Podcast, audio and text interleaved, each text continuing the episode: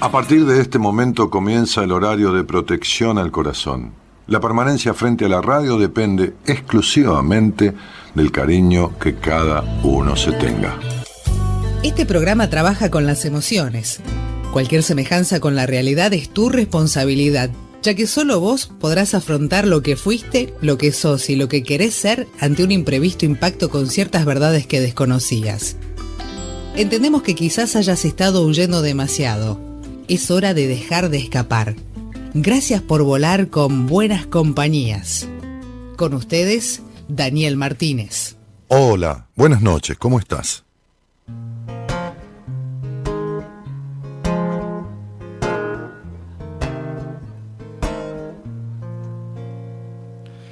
Siempre ha estado ahí el hermano del destino nunca solo me sentí a mi lado el camino. He cambiado el rumbo sin sentido. En aquel momento entendí. Yo pensé que me había perdido.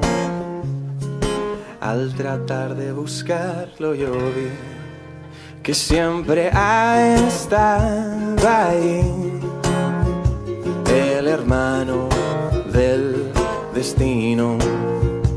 Nunca solo me sentí a mi lado el camino, subiendo la cuesta al horizonte. El bolsillo de polvo se llenó Apariencias que tal vez confunden. Cicatrices cuentan qué pasó. Cuando no supe seguir, el camino entendí.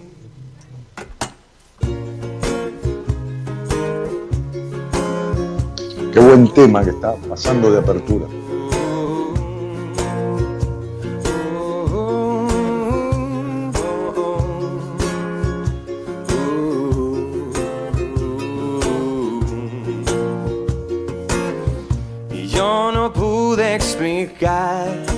Porque tenía que pasarlo mal y no lo vi, pero ahora sé que el destino fue parte del recorrido.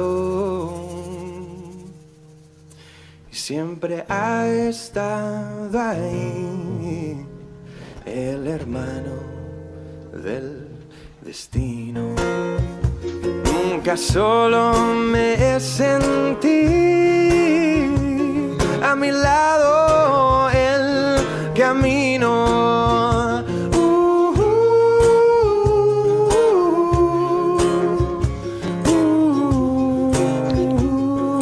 Álvaro, Álvaro Soler abre la semana de Buenas Compañías con este tema divino que se llama El Camino. A mi lado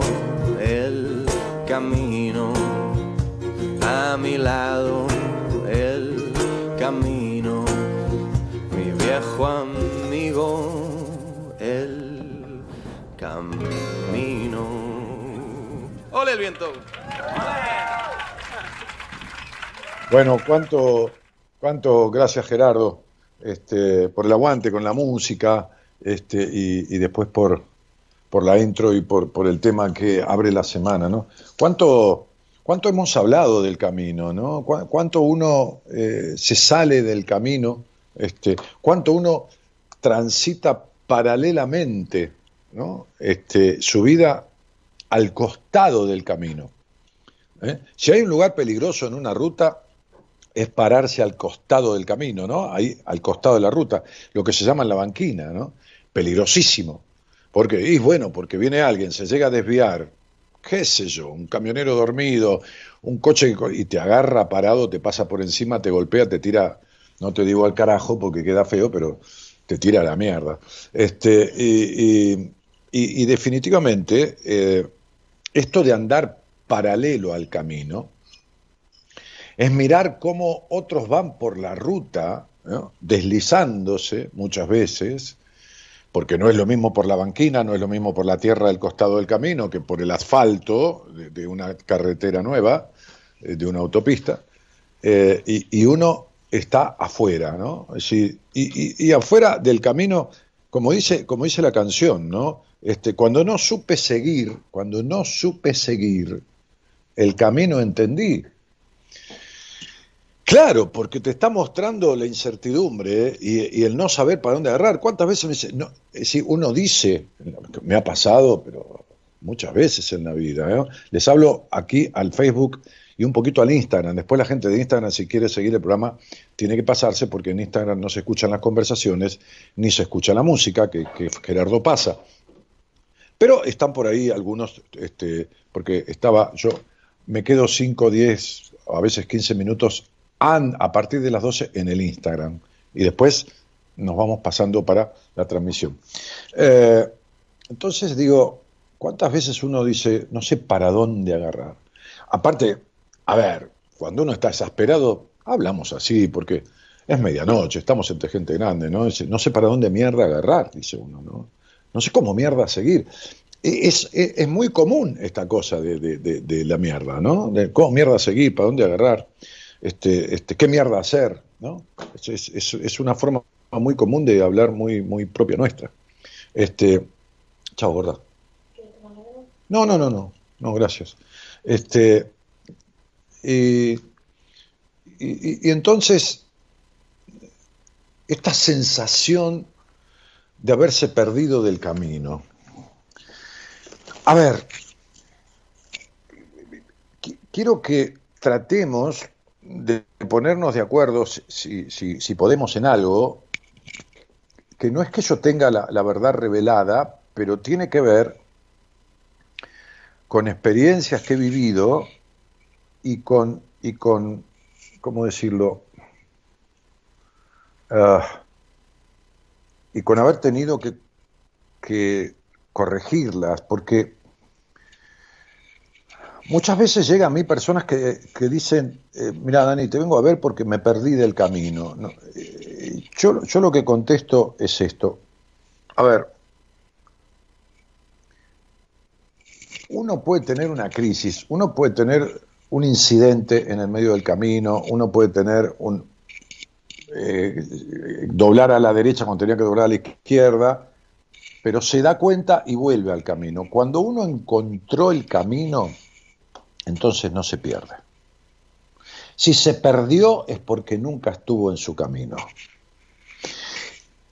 Yo se los digo porque alguna vez sentí que me perdí del camino. Era que nunca lo había encontrado. Sí, sí, sí, desde un lugar muy inconsciente yo vivía mi vida, esto, lo otro, para acá, para allá, entre mi trabajo, que siempre trabajé, mis negocios, mi, diversión, mi joda, lo que quieras llamarle. Pero cuando uno entra en una crisis muy fuerte, una crisis muy fuerte estoy hablando, es señal de que uno nunca estuvo en el camino en el camino que vino a aprender a transitar. Estuvo en un camino, estuvo en una ruta, o estuvo en algo que creyó una autopista de las más modernas, hablando de la vida, por supuesto, no estoy hablando de literalmente una autopista, pero no era su camino. Cuando una crisis muy fuerte sobreviene, entonces llegó la hora de ningún cambio. Llegó la hora de reinventarse. Llegó la hora de reinventarse porque ese que venía antes de la crisis era un invento de los demás. Era un invento entre lo que uno es más lo que uno recibió. Y donde lo que recibió supera totalmente a lo que es. Y mucho más a lo que vino a ser, a quien vino a ser. Entonces, cuando una crisis sobreviene en la vida, pero crisis, ¿eh? No, eh, a ver, no vamos a empezar a dar ejemplos, pero a cada uno le duele lo suyo y yo no soy quien para juzgar el dolor de los demás. Hablamos de crisis porque no tiene nada que ver lo que hace una persona dramática con respecto a una situación de vida, es decir, que hace una tormenta de una gota de agua, una tempestad de un vasito de agua, no tiene nada que ver con una crisis. ¿eh? Porque yo muchas veces tengo pacientes que hacen un quilombo de determinadas cosas que yo le digo, ¿a vos te parece lo que estás el quilombo que estás haciendo, el, eh, a ver, la parafernalia de descripciones de situaciones que esto y que lo otro, como si fuera el fin del mundo que estás haciendo, cuando en realidad esto no es más que una hiper... y cae, cae, se cae de la palmera y se da cuenta que lo que está haciendo es hiperdramatizando una situación, que lejos de una crisis es una coyuntura, es una situación de vida es un poco de destino, un poco de lo que uno no puede manejar. Una crisis es otra cosa. Una crisis es, a ver, para ponerlo en claro, una crisis es lo que hace que nunca más, nunca más vuelvas a ser la misma persona. ¿Está claro? Una crisis es se movió la tierra, pero el pedazo tuyo abajo de tus pies una crisis es terremoto, erupción volcánica, maremoto y tsunami, todo junto. Eso es una crisis. Después de una crisis nunca volverás a ser el mismo. Aquel viejo maestro me decía, cuando fue mi crisis, la mía, que no es ni la mejor ni la peor de nadie, ni la más fuerte ni la más liviana. Es todo lo que yo me pude bancar o lo que la vida me puso en mi camino para quedar hecho mierda. Entonces yo le decía, yo quiero volver a ser el mismo de antes, ¿me entiende? Porque yo durante 30 años esto, lo otro, y me miraba, ¿no? El viejo me miraba con esos ojos entre amorosos y pícaros y, conocedores, ¿no? Y me escuchaba y no decía, hasta que un día, que yo ya había repetido lo mismo varias veces, me dijo, olvídese del que fue el que fue no vuelve nunca más. Entonces, cuando de verdad, y, de esto me, agrada jactarme en el mejor sentido de la palabra, jactarme amorosamente, porque si algo me doy cuenta yo es cuando una persona que viene a mí está en crisis, cuánto de, de eso que dice es dramatización, cuánto es crisis verdadera y hasta dónde necesita y qué tipo de trabajo de terapia necesite y con quién, lógicamente. Porque muchas veces, la mayoría de las personas que yo atiendo en entrevistas, como dice mi mujer, la mayoría de gente que llega a vos está hecha mierda, ¿no? Y lo, dice cariñosamente, utilizando una vez más la palabra mierda, con, con, la mayor amorosidad y el mejor sentido de la palabra, ¿no?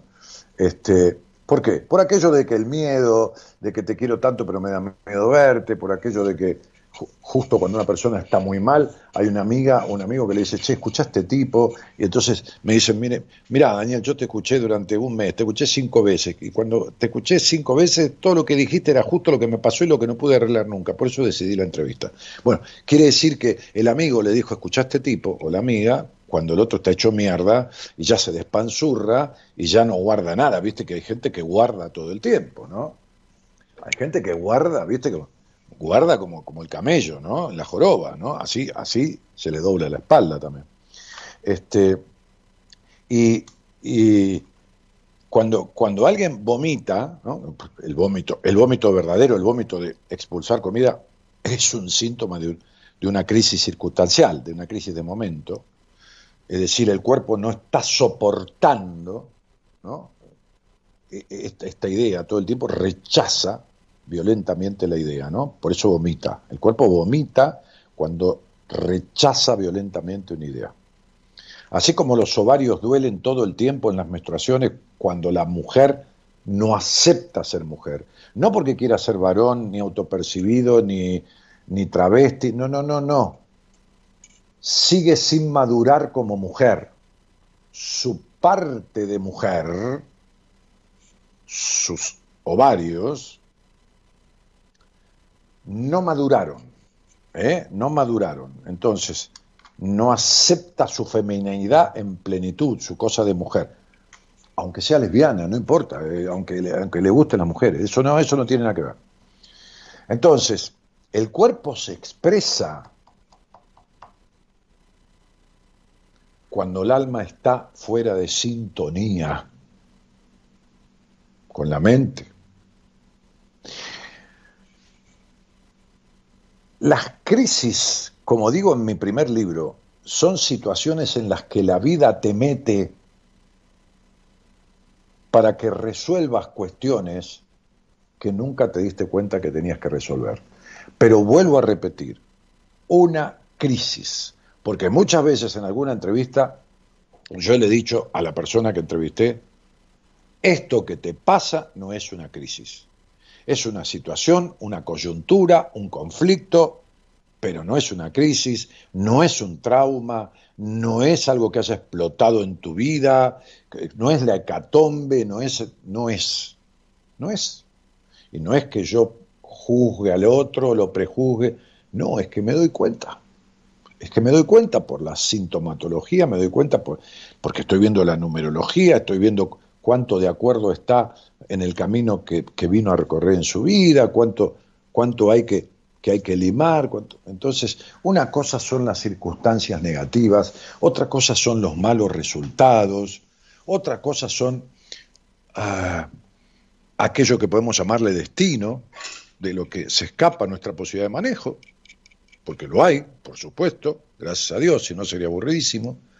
Este, em, otra cosa podemos llamarle un conflicto, a un conflicto que está en el aquí y en el ahora, en el presente, a través de qué? Bueno, de una separación, de la muerte de alguien, de, de una duda vocacional o una duda profesional, o el final de una etapa, en definitiva un duelo. Y otra cosa es una crisis. En las crisis, hermanito, hermanita, se te mueve todo. Y ahí es lo que me refleja a mí que nunca estuviste en el camino. Anduviste por un montón, pero ninguno fue tu camino. Entonces ahí es donde hay que corregir. Ahí es donde hay que enfilar. Ahí es donde una paciente hoy me decía, pero Dani, no puedo entender, me cambió el cuerpo, ¿entendés? Me cambió todo el cuerpo. Yo te voy a mandar dos fotos que apagué el teléfono porque ya era tarde, me tenía que poner a cocinar algo, ya eran las 10 de la noche. Hoy, hoy seguía hasta muy tarde, tenía infinidad de mail de los pacientes, de gente que tenía en espera, que me empezó a escribir para demandarme atención, que la atendí hace dos meses y que quedé en que la iba a atender, y bueno, la postergué 15, 20 días más. Este, bueno, infinidad. Y, le dije, ¿me haces un favor? Sí. Esas dos fotos que me vas a mandar, tuyas del antes y del de ahora, ¿no? Después de, tres, cuatro meses, las publicás en el grupo de pacientes. Ay, pero yo me, da cosa. Pone, Daniel me ordenó publicar esto entre todos nosotros, en el, en el grupo de WhatsApp de mis pacientes. ¿Por qué? Porque ayuda a los demás. Ayuda a los demás a ver que es posible. Ayuda a los demás a ver que es posible. Una chica de treinta y pico de años, una mujer.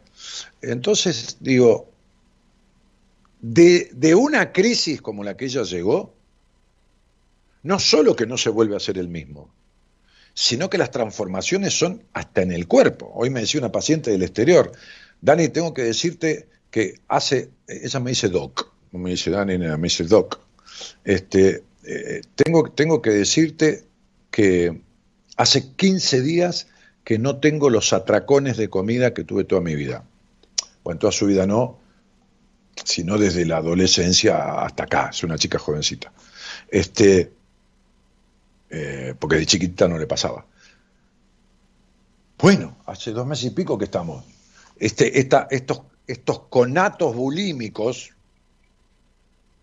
de años que significaban que nunca estuvo en el camino, jamás, este, ya es un síntoma que no está más. Ya es un síntoma que no está más. Otro síntoma que no está más, es el vacío existencial, la, la melancolía, junto con una profunda inseguridad de sí misma. Quiere decir que ya tenemos el 70% del camino hecho para salir de la crisis. Porque si tenés trastorno de alimentación, si tenés este, eh, conflictos de, melancolía y vacío existencial, si tenés este, eh, dolores fuertes en el cuerpo, espaldas tiradas hacia adelante, posición de tortuga, eh, qué sé yo, este, si tenés vínculos horrible. Si tenés melancolía permanente, listo, entonces tenés tsunami, eh, tempestad, maremoto, este, temblor de tierra, o sea, este, y, erupción volcánica. Estás en una crisis. No es que tenés una tristeza o un enojo violento por un duelo, por una separación. No. Eso es otra cosa. Eso es un conflicto. Eh, y después, esta cuestión, hoy publicamos una foto en un posteo, ¿no? Divino, eh, eh, en donde estoy en el Cerro Catedral. Bueno, si me miran, ponela, Gerardo, si la tenés la foto que publicamos, haceme el favor. Ponela ahí en la, en la pantalla. Eh, Juancito Imperial, ¿cómo estás, querido? Feliz día, me dice Flaco, querido. Gracias, hermano. Muchísimas gracias. Un cariño grande para vos también. Este, eh, vive todavía, dice, dice Gerardo. Si vivís todavía, Imperial. Sí, vive, che, está, vive, tiene dos radios. ¿eh? Tiene dos radios este. Eh, la, 4 de junio es una, ¿no? ¿Esa es el nombre de la radio, Gerardo? Este, por donde sale Buenas Compañías, a la medianoche, ¿no? Es una radio eh, de internet. Eh, y la otra no me acuerdo nunca el nombre, que es una FM creo que hizo, ¿no? No, no, también una radio de internet, eh, pero no me acuerdo el nombre, muy, de música ochentosa y todo esto. Pone, la foto. Hay una foto que mi viejo y yo habíamos, habíamos ido, habíamos ido al, a Bariloche, mis viejos habían comprado un auto nuevo, que yo le decía a mi mujer, hoy no me acuerdo si yo puse plato o no para ese coche, este, pero el asunto es que nos fuimos los tres a Bariloche. Mi hermana estaba casada ya, este, nos fuimos los tres a Bariloche. Eh, y con el auto cero kilómetros. Y mi vieja nos subió por su, su, vértigo y nos vinimos, mi padre y yo, en la aerosilla, en, creo que es el Cerro Catedral, y estamos ahí en el aire, ¿no? Estamos ahí en el aire. Estoy viendo que tenemos zapatos iguales, el color suela, marrón, con un vivo blanco, y yo color azul, con un vivo blanco. Se ve que a mí, no, creo que esos zapatos los compré yo le regalé a mi viejo. Entonces, este, hicimos un, un posteo también que dice, porque está bueno también de vez en cuando andar con los pies en el aire, ¿no?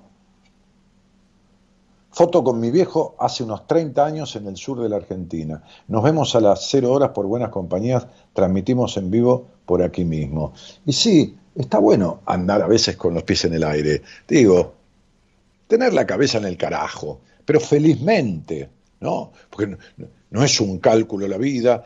hoy una paciente que hemos arreglado juntos el 70%, 80% de su kilómetro. Dice, bueno, ¿y entonces cómo puedo hacer para...? No, flaca, le dije yo, deja de querer controlar todo. Despacio.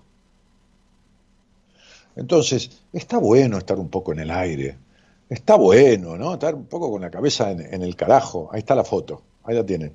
Estar un poco con la cabeza en el carajo. Eh, eh, dejar, dejarse volar un poco, ¿no? Poco. Eh, no, que, todo, que, dejar de creer que todo es rígido o que todo vas a poder controlarlo, y estar en el aire, como estamos ahí, ¿no? Este, realmente, pues estamos en el aire, suspendidos en el aire, en, una aerosilla, este, mi padre y yo, y, como un símbolo de la vida, de que a veces uno está en el aire, no puede tener todo controlado, y está bueno. Fíjate el bigote, ¿no? Y fíjate este, el pelo negro, negro, de, castaño, de castaño oscuro.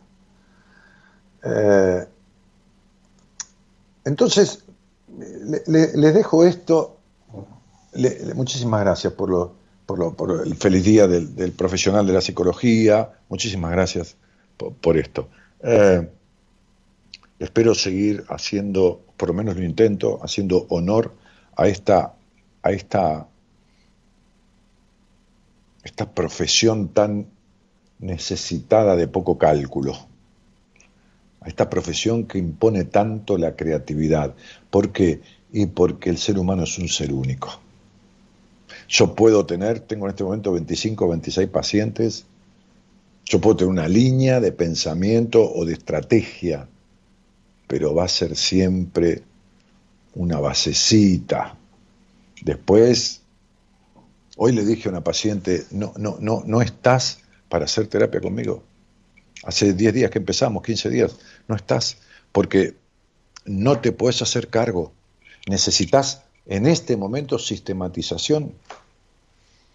Y le dije, vela a mi mujer, necesitas sistematización, necesitas una sesión por semana. Gaby tiene, no digo todos porque no somos iguales, nadie con nadie, pero gran parte de los conocimientos que yo tengo, más su propia técnica. Entonces trabaja entre ambas cosas, pero en el 95% de los casos con una sesión por semana. Y yo en el 95% o 99% de los casos no doy sesiones semanales. Entonces, nuestra forma de trabajar, si bien tiene el 90% de los puntos en común, en la técnica de trabajo es diferente. Entonces, esta, esta señora que yo empecé a transitar, por eso siempre digo cuando pienso que es un paciente es para mí, le digo, en principio creo que eso es un paciente para mí. En principio, después lo vamos viendo. Entonces yo le dije, no, porque si yo te mando una tarea y vos me decís que estuviste con ganas de escribirme pero no lo hiciste, porque el nene tuvo fiebre, porque tuviste que lavar, porque eh, tuviste mucho trabajo, porque esto, porque lo otro, es que vos no te haces cargo del tratamiento. En el tratamiento conmigo hay que crecer. De movida te tenés que hacer cargo vos, pero no cargo de pagarlo, sí, sí, esos son honorarios. Te tenés que hacer cargo vos del tratamiento, porque yo te mando una tarea, la que fuera, un apunte, una película, una reflexión, algo, para que vos me contestes. Yo te tiro verde para que venga maduro. ¿Se entiende? Yo tiro verde para sacar maduro. Mando por acá. Ah, mirate este videito en YouTube, qué sé yo. Haceme este trabajito que te mando todo, todo detalladito para a ver, cómo, cómo, vuelve, ¿no? Entonces, eh, este, eh, y voy viendo cuántos días tardás, qué pelota le das, cuánto de bola, cuánto, cuánto te destinás a esto que tiene que ver con vos. Y entonces voy midiendo. Y si no veo una reciprocidad en el sentido de, le explico, mira, esto es así, así, mira que dale importancia, mira que necesito que trabajes a full con esto, se lo explico una vez. Si ya veo que no agarra el ritmo, entonces no, porque entonces estamos gastando dinero al divino botón. Y un terapeuta, como hoy le di el alto a una chica que en, el grupo de, pacientes decía, te agradezco, Dan, infinitamente, porque si bien, como decís vos, tengo que ver, lo que logré tiene que ver conmigo, vos que me conocés más que nadie, como decís, y es cierto. Yo tengo que conocer al paciente más que a nadie en el mundo. Sí.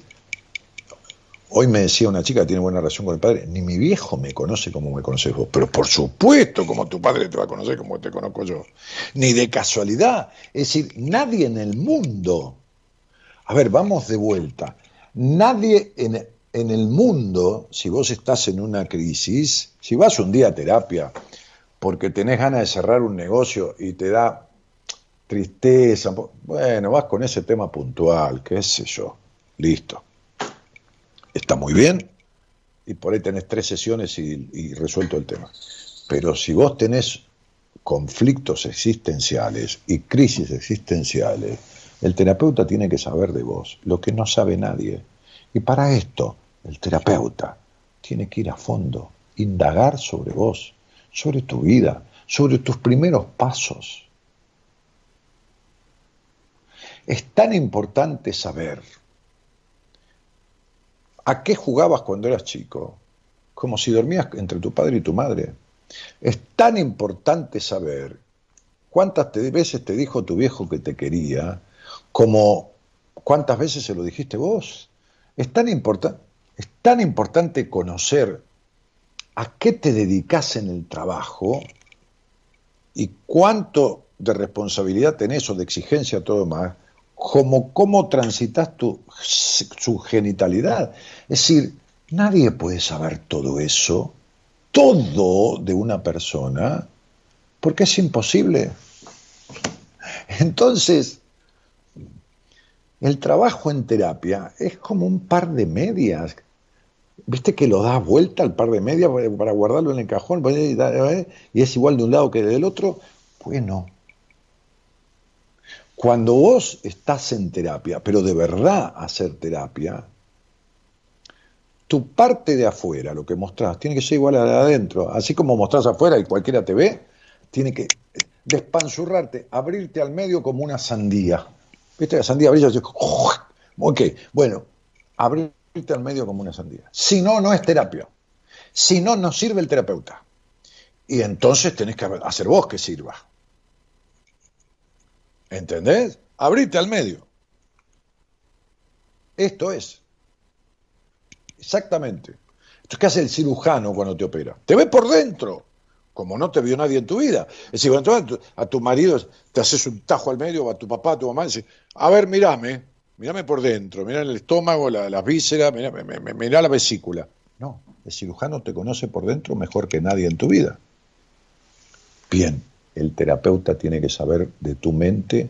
Sí, un terapeuta es un cirujano de la mente, no del cerebro. Me encanta esto que estoy diciendo. Para mí, ¿eh? me encanta para mí. Tiene que ser un cirujano de la mente, de la mente, de la psiquis. Todo lo que está en esa cabeza lo tiene que tener. Si no, no es terapia, ni se parece, ni es, ni siquiera bla bla, no es nada. Nadie sale de una crisis si no se trabaja de esa manera. Cuidado, cuidado con creer, si estás en una crisis, que te perdiste del camino. Porque si estás en una crisis, quiere decir que nunca lo transitaste o que nunca, mejor dicho, transitaste el verdadero camino que viniste a aprender a transitar. Bueno, buenas noches a todos y muchas gracias por estar. Que tengan buena semana. Te invitamos a viajar con nosotros con un destino en común. Descubrir lo que te está haciendo mal. De 0 a 2, Buenas Compañías, con Daniel Martínez.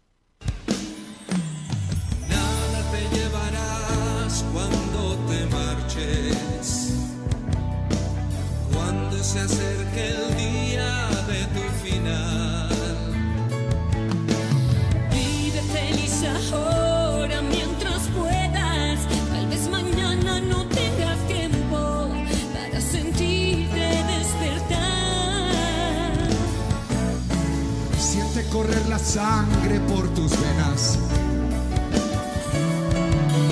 Siembra tu tierra y ponte a trabajar.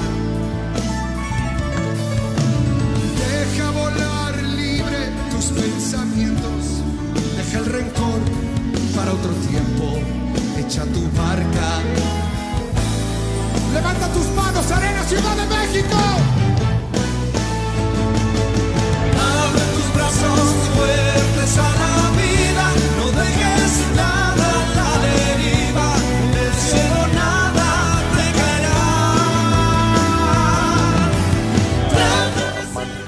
Agarrate de la vida, dale.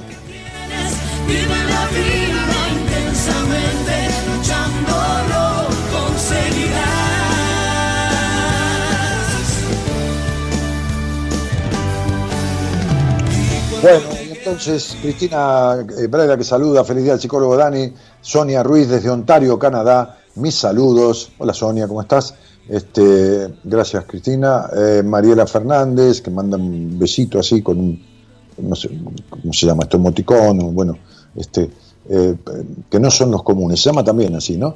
Eh, bueno, Graciela Seiro que también, bendiciones estimado Daniel, dice Ani Reyes, Mirta Alicia, eh, que, que, también que se sonríe, el mejor partero de alma, dice Maximiliano Vargas, Marcela San Pedro que ofrece una flor ahí, una rosa, Graciela Elizabeth Rodas dice feliz día genio, gracias Gracielita querida, este, el otro día vi a tu hija, gracias por la confianza, este, ya me dirás qué, qué- qué le pareció, no, no por mi necesidad de, no, no sé, se apagó eso, gorda.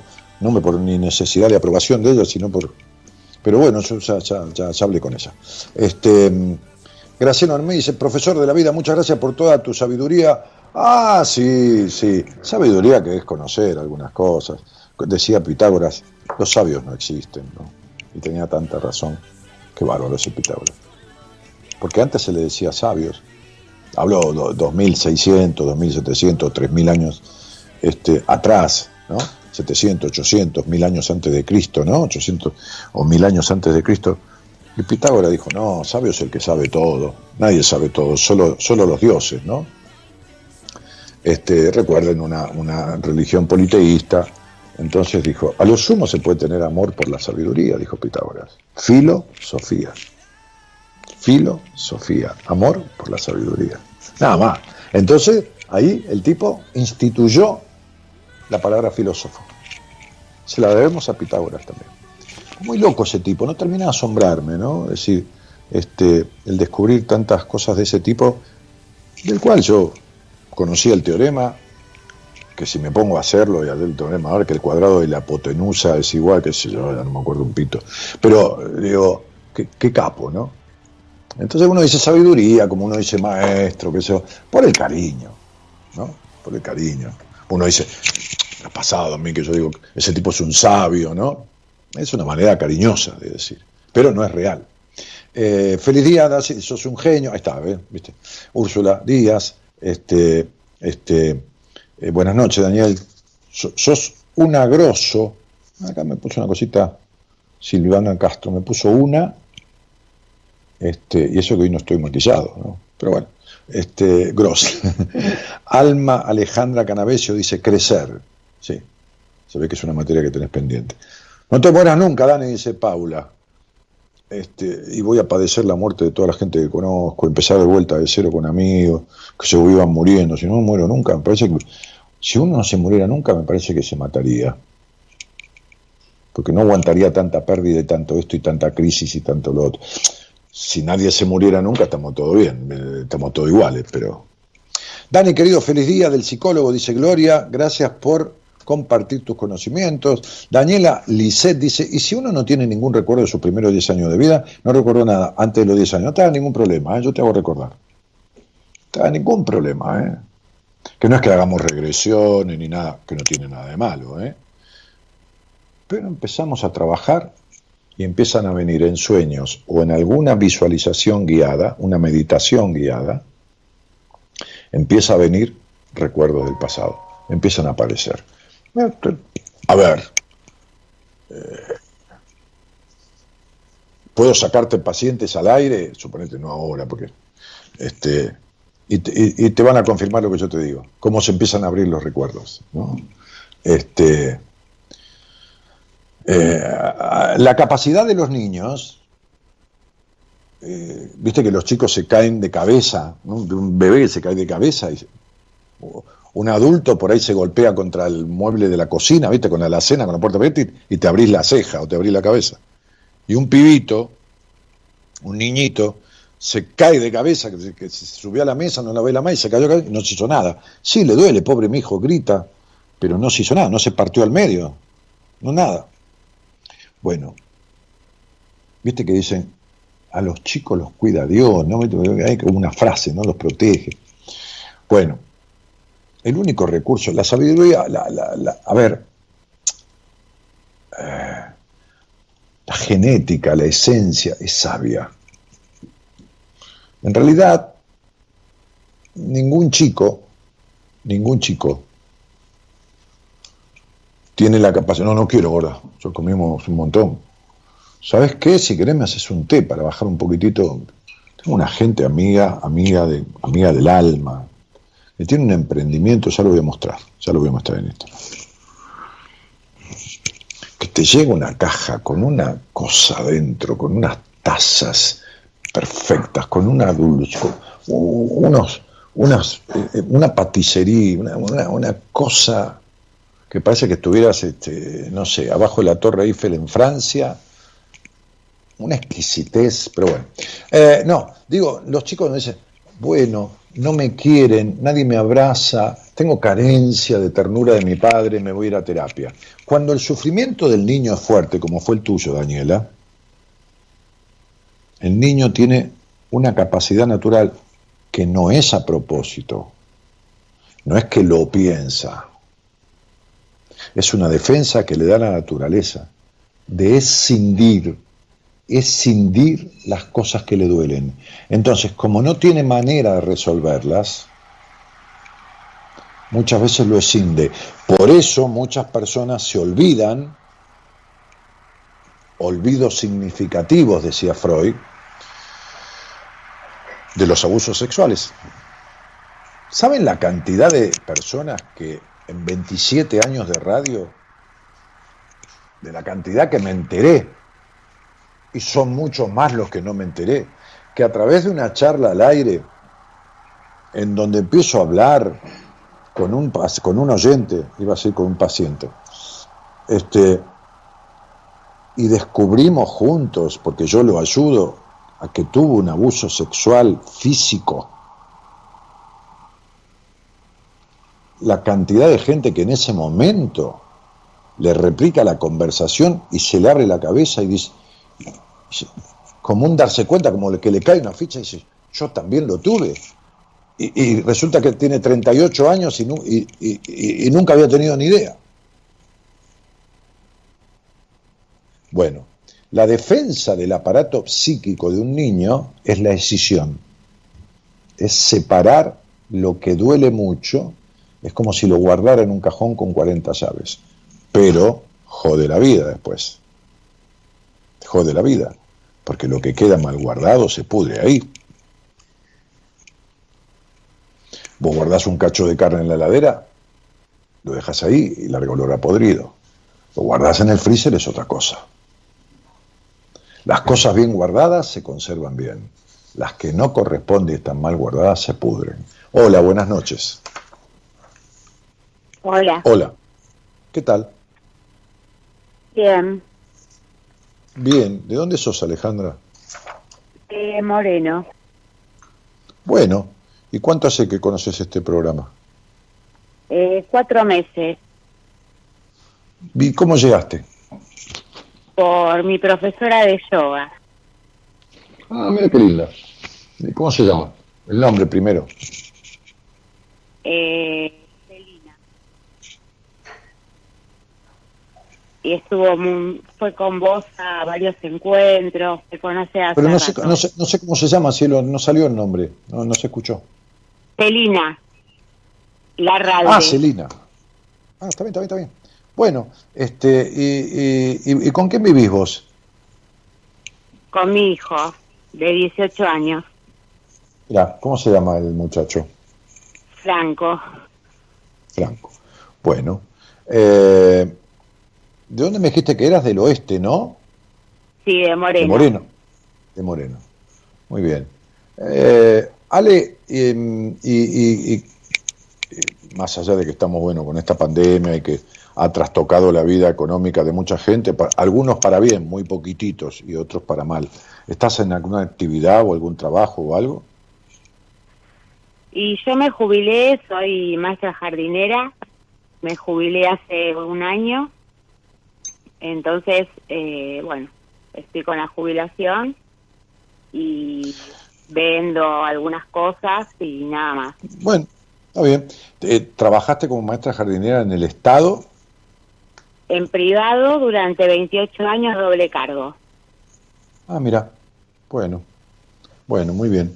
Este Eh, y, y has escuchado algunos programas, eh, así que más o menos me conoces. Y está bueno, pero mira, justo, justo, claro, justo te jubilaste cuando empezó la cuarta etapa de tu vida, qué casualidad. Este, la cuarta Sí. etapa de tu vida, numer- numerológicamente hablando, que empezó a los 50 años, que es la última, ¿no? Todos tenemos cuatro etapas. Eh, ¿Tuviste, antes, antes de jubilarte, antes de los 50, entre los 40 y los 49, ¿tuviste una etapa de crisis como si hubiera venido un huracán que, que cambió el orden de tu vida en todos los sentidos? Totalmente. Bien, Eh. Me separé. Ok, El padre de Sí, mis sí, hijos se fue. sí, sí, pero no fue solo la separación, se, produjo una alteración de, de- de tu vida entera. A partir de eso, sí. Mm. Sí, Mm. con Sí, todo, porque eso, eso fue lo que, con- lo que llamamos algunas personas que nos dedicamos a la psicología, otros no, cada uno lo llama como se le canta, situación gatillo. Es decir, viste, vos apretás el gatillo y lo que puede pasar de un revólver es terrible, ¿no? Bueno, es la situación que gatilló todo un conjunto de como piezas de dominó, viste, que fueron una tras las otras después, ¿no? Sí, Mm, sí.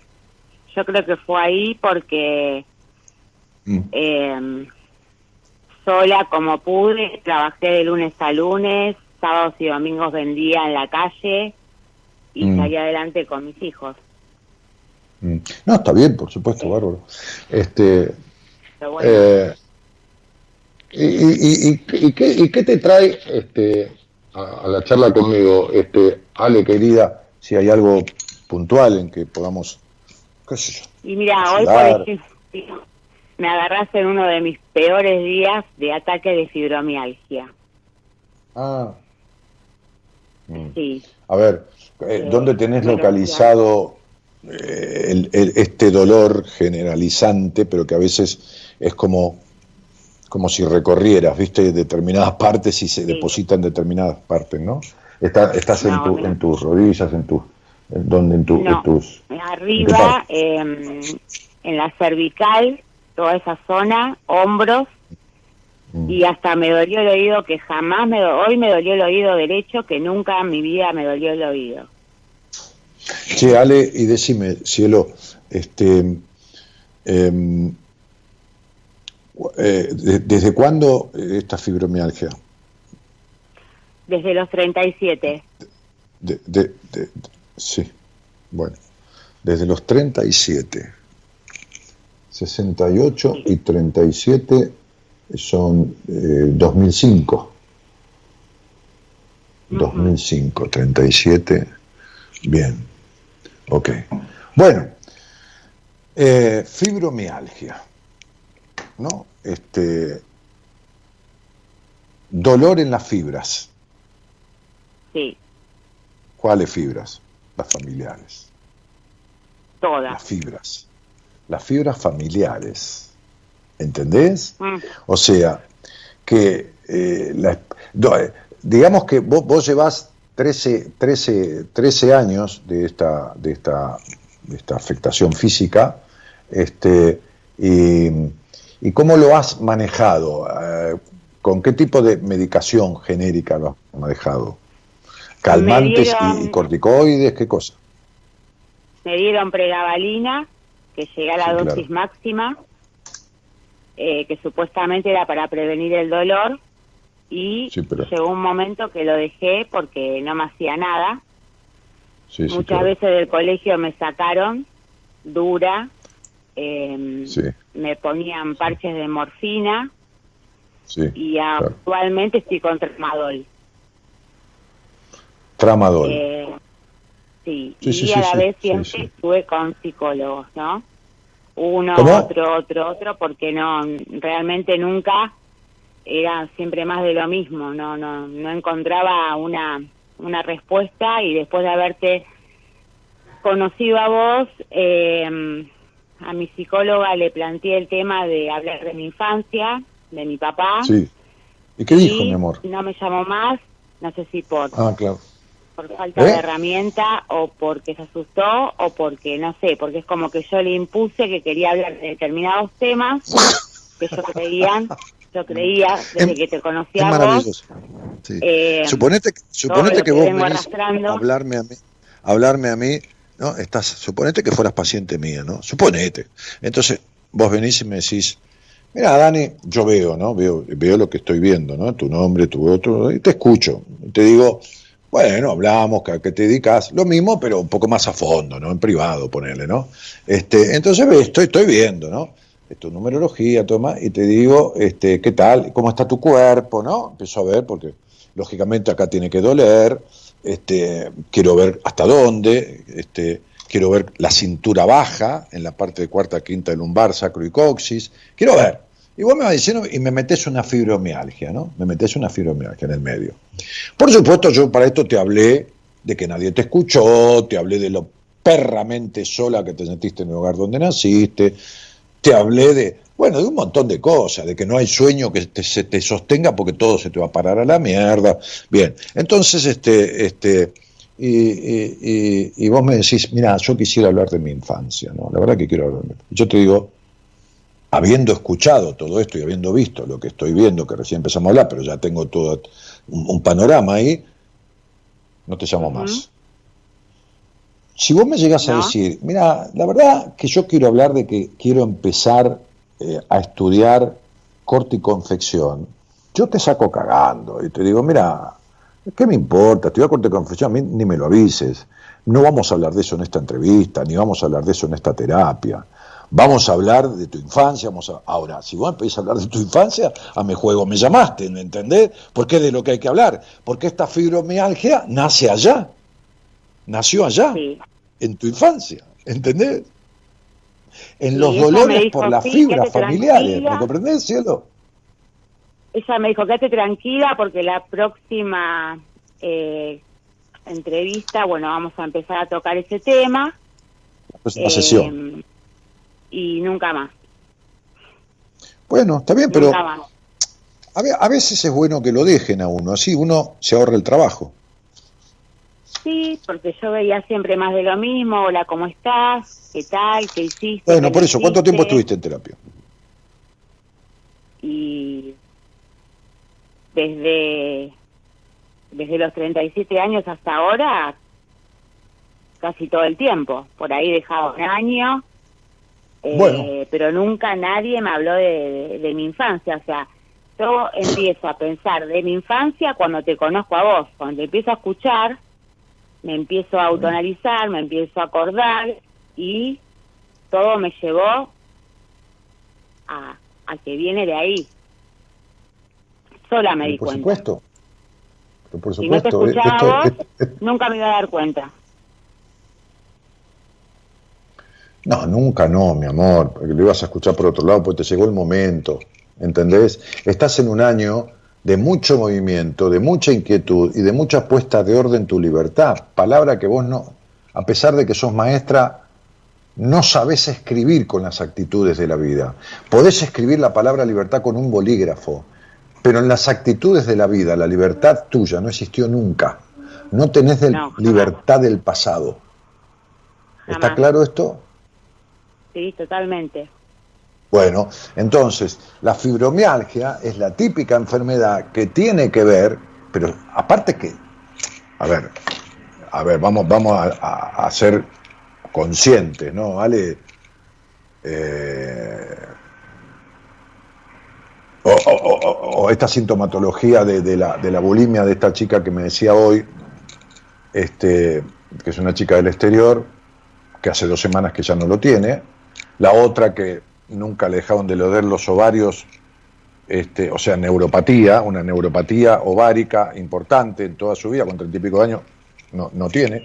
La otra chica que tenía la espalda encorvada, que le di el alta hoy, con 19 añitos, mi amor, este, este, y dos años de terapia encima, se le fue el acné, se le fue la migraña, le bajó el nivel del análisis de celiaquía, a, leve, no me acuerdo que me dijo una palabra ella, tipo leve, este, y, se le fue la curvatura que tenía en la espalda, de tirado hombros hacia adelante. Entonces digo, cuando uno resuelve los problemas emocionales que se transparentaron en el cuerpo, el cuerpo obedece porque se afectó o se enfermó por una cuestión emocional. Cuando la parte emocional resuelve, se resuelve, o mitiga, mitiga, o detiene o anula el síntoma. ¿Está claro esto? ¿Me, me explico lo que quiero decir?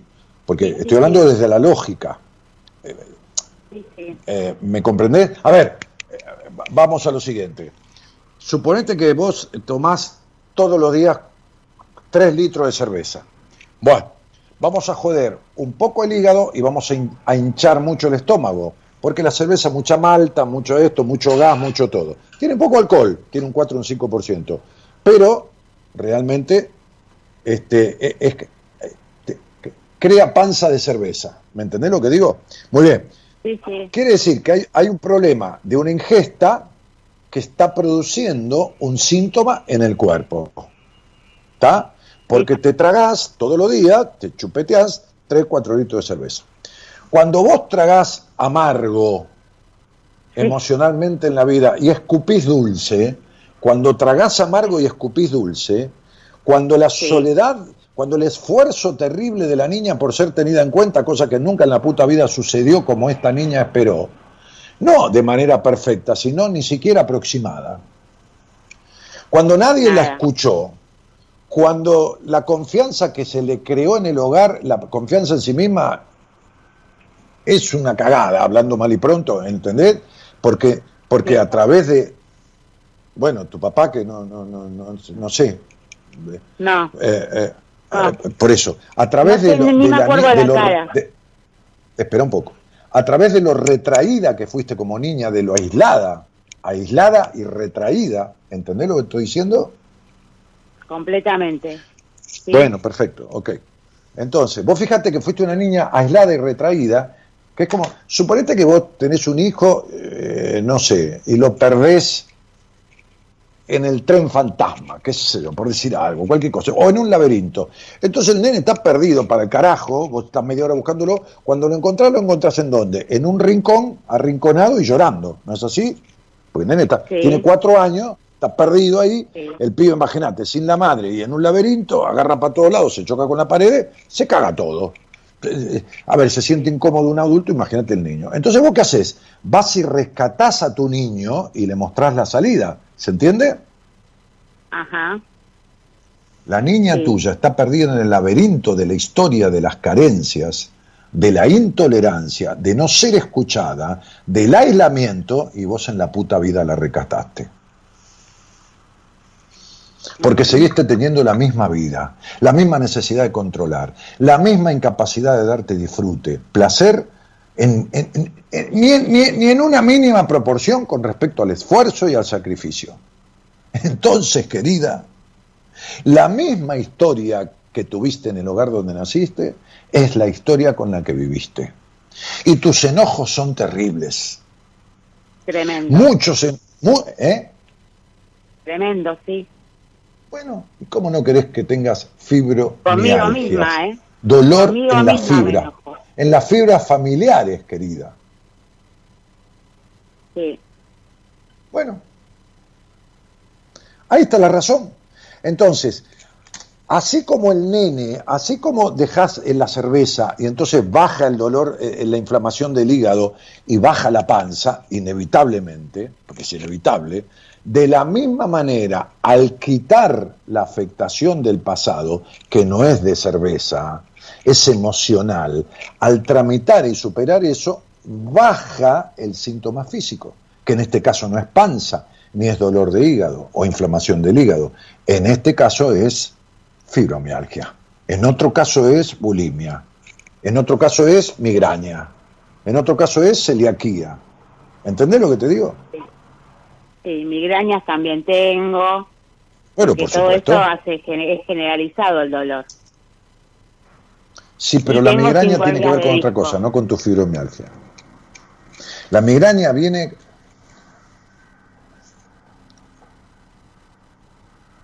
por tu eh, distorsiva necesidad de controlar. ¿Me entendiste? Sí, ¿Entendiste? No te hablé de A ver, todos Sí, somos sí. un poco controladores. No, de tu distorsiva y desmedida necesidad de, contro- de controlar. ¿Te queda claro? Sí. Muy bien. Entonces la migraña no es fibromialgia, la migraña viene de otro lado. Te hago una pregunta. Ese Sí. tema del controlar todo, ¿no? Cuando yo me, creo que me, soy controladora porque mi hermano que falleció hace un año, eh, era discapacitado y era yo la, eh, la que siempre controlaba a los médicos eh, hasta que falleció el año pasado. 43 años atrás de los médicos. No, porque no, mi mamá lloraba. Espe- Bueno, Espera un poquitito. Después, tú- cuando me quedo tú- sola con mis hijos, controlar a mis hijos. Eh, ¿Me esperás un poquitito? ¿Me esperás un poquitito? Eh, espera un poquitito. Una cosa es la dedicación y otra cosa es el control. Ah, Bien. Entonces, eh, vos naciste en un hogar intolerante. Ahora, decime quién era intolerante. mi papá. Perfecto. Muy bien. Ahora, decime quién era controlador o controladora. Mi mamá. Bueno, entonces el, el control viene de ahí. Vos sos un símil tu madre, de lo que siempre te Sí. quejaste. Y sos muy similar a ella. El control no viene de controlar ningún médico. Porque, ¿sabés qué pasa? Te lo voy a decir muy clarito, mira qué simple. Es tan tonto esto cuando uno sabe y cuando el otro tiene capacidad de entender, y vos capacidad de entender tenés, por supuesto. Entonces es- suena hasta tonto. Vos podés controlar a tu hermano y podés creer que viene de los médicos, que está bien, no tenés por qué saberlo esto que te estoy diciendo. Pero ¿qué tiene que ver tu hermano cuando vos tenés sexo? ¿Por qué mierda controlas tu sexualidad? ¿Por qué mierda el sexo es sucio? ¿Qué mierda tiene que ver controlar a los médicos con tu sexualidad que es horrible? ¿Entendiste esto? Bien. ¿Entendés que no tiene nada que ver los médicos? No, Bueno, y tu sexualidad es horrible. Entonces, ¿por qué? Porque la controlás. Controlás hasta la intensidad del orgasmo, que es esporádico y que lo has fingido un montón de veces. Entonces, date cuenta que el controlar a los médicos, que tu hermano sea enfermo, no tiene un pito a la vela que ver con nada. Mirá, vos tenés 13 años de ir a terapia y yo creo que no tenés ni un 10% de lo que un año bien hecho de terapia o seis meses o cinco hubiera resuelto. Quiere decir que en tus 13 años de terapia no hay nada que esté resuelto. Estás como si nunca, te lo digo con toda franqueza, yo soy así, yo no regalo elogios, ni tampoco me gano a la gente dándole la razón cuando no pienso que la tiene. Entonces, sería, estás como si nunca hubieras hecho terapia. Sí te creo que fuiste a terapia, pero es como si nunca hubieras hecho terapia. sí, así me siento. Así Bueno. siento. Eh, hablamos de fibromialgia, hablamos de, de migraña que no tiene un carajo que ver, hablamos de tus vínculos, que tampoco fueron buenos, olvídate, a nivel pareja. No. Hablamos de la soledad No. interna, hablamos de tu intolerancia, porque querés que todo el mundo sea como vos querés que sea. Hablamos de tu necesidad de controlar, hablamos de tu sexualidad. ¿Qué mierda otra cosa querés arreglar en terapia? Un par de botones que se, se te hayan suelto de una camisa y la terapeuta te los cosa, porque otra cosa no puede no se puede ir. Sí, por otra cosa, por el, conflicto con tu padre, por- no, no hay más cosas para ir a terapia, qué sé yo, ¿entendés? Entonces, si de todas esas cosas no hay ninguna que esté resuelta, entonces, los 13 años de terapia, con todo respeto te lo digo, este, y, con, y, y faltándole el respeto a la pelotuda o pelotudo incapaz que te tuvo, o los pelotudos incapaces que te tuvieron 13 años, este, con todo gusto le falto respeto. No, ni le falto el respeto, los respeto poniéndole el calificativo que le corresponde. Faltarle el respeto diría, qué raro que estos colegas, no sé, eso es una falta de respeto. Respetarlo sería tremendo pelotudo hijo de puta, que esta mina se cagó tomando este, este, este, analgésicos, esto, lo otro, y la puta madre que lo parió, metiéndose en el cuerpo todo esto, cuando tendrían que haber empezado a hablarle de estas cuestiones. Y si no sabe o no puede, le dice, mirá, no puedo. Y se acabó. Claro. Y se acabó. Tan fácil como yo digo, le dije a esta paciente, Andreita, André, a ver, el sistema que yo te propongo de terapia no está haciendo para vos en este momento. No hay problema. Después por ahí volvés a mí. Pero yo ya la llamo Marita y ya le voy a decir que si pagaste honorario te lo devuelva en este tiempo que estamos, que habíamos empezado, por ahí Marita le manda los honorarios rápido, rápido quiere decir a los 10, 15 días, o por ahí se lo manda al fin de mes, no importa, pero, pero nunca antes. Este, este, y si no los pagaste, le voy a decir que, que no debes nada, pedí una consulta con mi mujer, hacé una lectura, fíjate qué empatía tenés con ella, y si tenés buena, buena empatía, anda con ella, porque necesitas una terapia sistematizada, y conmigo es heterodoxa totalmente. Ahora, vos que fuiste una sesión por semana, ni en pedo te vuelvo a lo mismo, a una sesión cada 15 días. Al contrario, en vos hay que desestructurarte, a vos hay que meterte todo lo desestructurante que sea, ¿entendés? Porque estás estructurada, estás rígida y tu cuerpo no tiene un carajo de flexibilidad, ¿entendés? Totalmente. Bueno, el problema es el siguiente. Cuando llega una cuarta etapa a la vida, y más el número 9, es, es, una etapa que dice basta ya. El número 9 es el último de la etapa de la, de la, escala numérica. Dice basta ya de esto. Fíjate que estamos hablando justo en un año de cambios este, eh, eh, eh, dentro de esta etapa 9 que empezó a los 50 años. Este basta ya es clásico, esto es matemática, no es que este, lo tengo recontravisto, ¿viste? Eh, es así. El 9 dice es un pináculo, se llama etapa recolectora. Si vos vivís como te viene pidiendo y resolviendo lo que hay que resolver, te devuelve con bendiciones. ¿entendés? No, no hablo de Dios, te, te, te, devuelve con bendiciones, ¿no? Te devuelve, te devuelve por demás, porque es el número del hermano universal, del que da sin esperar. Ahora, si no, te quita. Y una de las cosas que quita nueve es la salud. Una cosa que quita es gente de alrededor, una cosa que quita es la vida de ancianos. Pero así, ¿eh? se mueren así. Porque si hay algo que pobló tu vida, Alejandra, es lo insólito. Siempre. En la puta vida pudiste concretar el control de nada. Porque siempre que crees que lo tenés, te pasa algo que te tira al carajo ese control. Sí. Bueno, cielito, eh, espero haber ayudado a disipar algunas dudas. Me alegro que tu terapeuta no te haya llamado más, te ahorró de ir, dejar de ir y tener que esto y dar explicaciones. Este, ¿Qué vas a hacer? Uno elige mal en la vida, a veces. Eh, Yo ya estoy eh, esperando no que Marita me, vos, vos tampoco dé le hablaste. entrevista. Ella, ella no te habló de, cier- de ciertos temas, pero vos tampoco le hablaste de ciertos temas. ¿eh? ¿A Vos quién? tampoco. A tu terapeuta, ¿A quién no le hablé? ¿A mi psicóloga? por supuesto. Hay temas de los que nunca le hablaste. Ella no se Ah, metió, iba- pero vos tampoco se los llevaste los temas, ¿eh?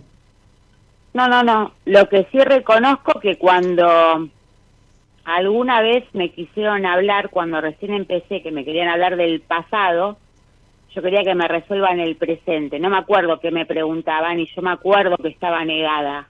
Pero no, no, no, No, se estaba tan negada que ni me acuerdo.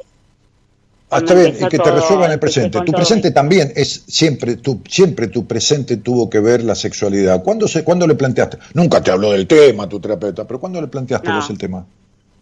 Jamás. Bueno, entonces, entonces es una recontra reprimida, prejuiciosa y culposa que eh, eh, barres abajo de la alfombra, sacás lo que no querés modificar por tus mandatos, porque tu madre era una castrada y castradora, este, y, es decir, vas para que parezca que algo querés cambiar, pero no querés que nada cambie. ¿Entendés? Entonces, esto se llaman situaciones, eh, eh, es decir, vínculos cómplices. Uno se busca inconscientemente un terapeuta. ¿Por qué? Porque, como digo siempre, las parejas, no pareja de casamiento ni pareja, las parejas de socio, de empleado jefe, de paciente terapeuta, no se eligen, se atraen. Entonces vos atrajiste a la terapeuta que necesitabas para nunca en la, pita- en la puta vida cambiar nada. Venís de un hogar infeliz, de madre infeliz, prejuiciosa, y nunca en tu vida cambiaste tu falta de felicidad, ni de tus prejuicios, ni de tus culpas, ni de tu represión, ni nada de eso. ¿Por qué? porque estás cumpliendo los mandatos de ese hogar. Necesitabas una terapeuta que no supiera un carajo para vos no cambiar nada ni desobedecer nada de tus mandatos. Pero acá- tenés tu cuerpo hecho mierda y tu alma o tu, tu- tu esencia con una, con una soledad de puta madre. Y lo peor, Tremendo. una falta de plenitud en el alma, de un vacío existencial que no te lo llena ni Franco, ni no Franco, ni, Nadie. ni que venga Brad Pitt. ¿Entendés? Nadie. No, Nadie. nada ni nadie. Bueno, yo te conozco más en esta charla que todos los terapeutas, incluso los tipos con los que te acostaste de toda tu vida. Te mando un cariño grandote y espero que te haya servido. Bueno, muchísimas gracias. Buenas noches. A vos por la confianza. Chao, pichona. Te Chao, invitamos a viajar con nosotros con un destino en común. Descubrir lo que te está haciendo mal. De 0 a 2, Buenas Compañías, con Daniel Martínez.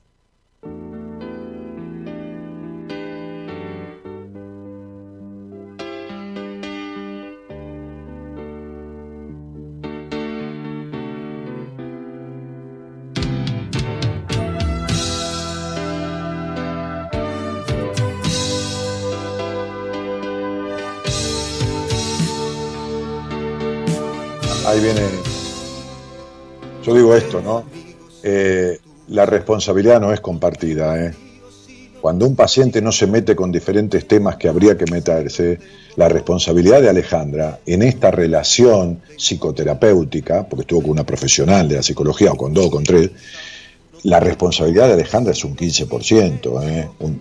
Ponele para exagerar un 20%. Porque, porque, porque si vos vas a un, a un médico y te ve blanco, blanco, de toda blancura, y no te habla, y no te, no te hace un análisis de sangre, parece que no estás anémico, ent- ¿entendés? O, que tiene una sospecha de algo, y el 80% de la responsabilidad del médico si vos le ocultás síntomas. El 80% de la responsabilidad y la culpa es de esos terapeutas. ¿eh? Alejandra no tiene la mitad, es socia del 20% de su desgracia. Vamos.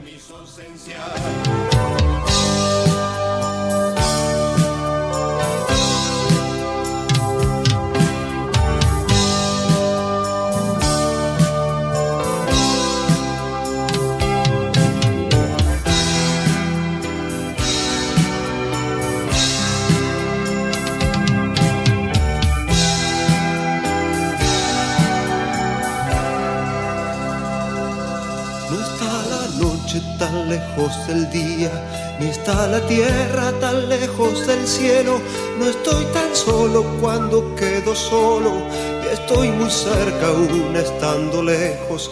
No soy un hombre porque he sido un niño, ni he sido un niño porque fui pequeño. A veces soy el padre que he tenido, y a veces soy el hijo de, mis sueños. No olvido nunca a los que me olvidaron. Y quiero, quiero siempre a quienes me quisieron. Siempre voy apurado cuando hay un camino y voy tranquilo cuando falta tiempo. No tengo calma si no tuve ira. No tengo paz si no viví la guerra. No tengo fuerza si no tuve miedo. No tengo Dios si no temí su ausencia.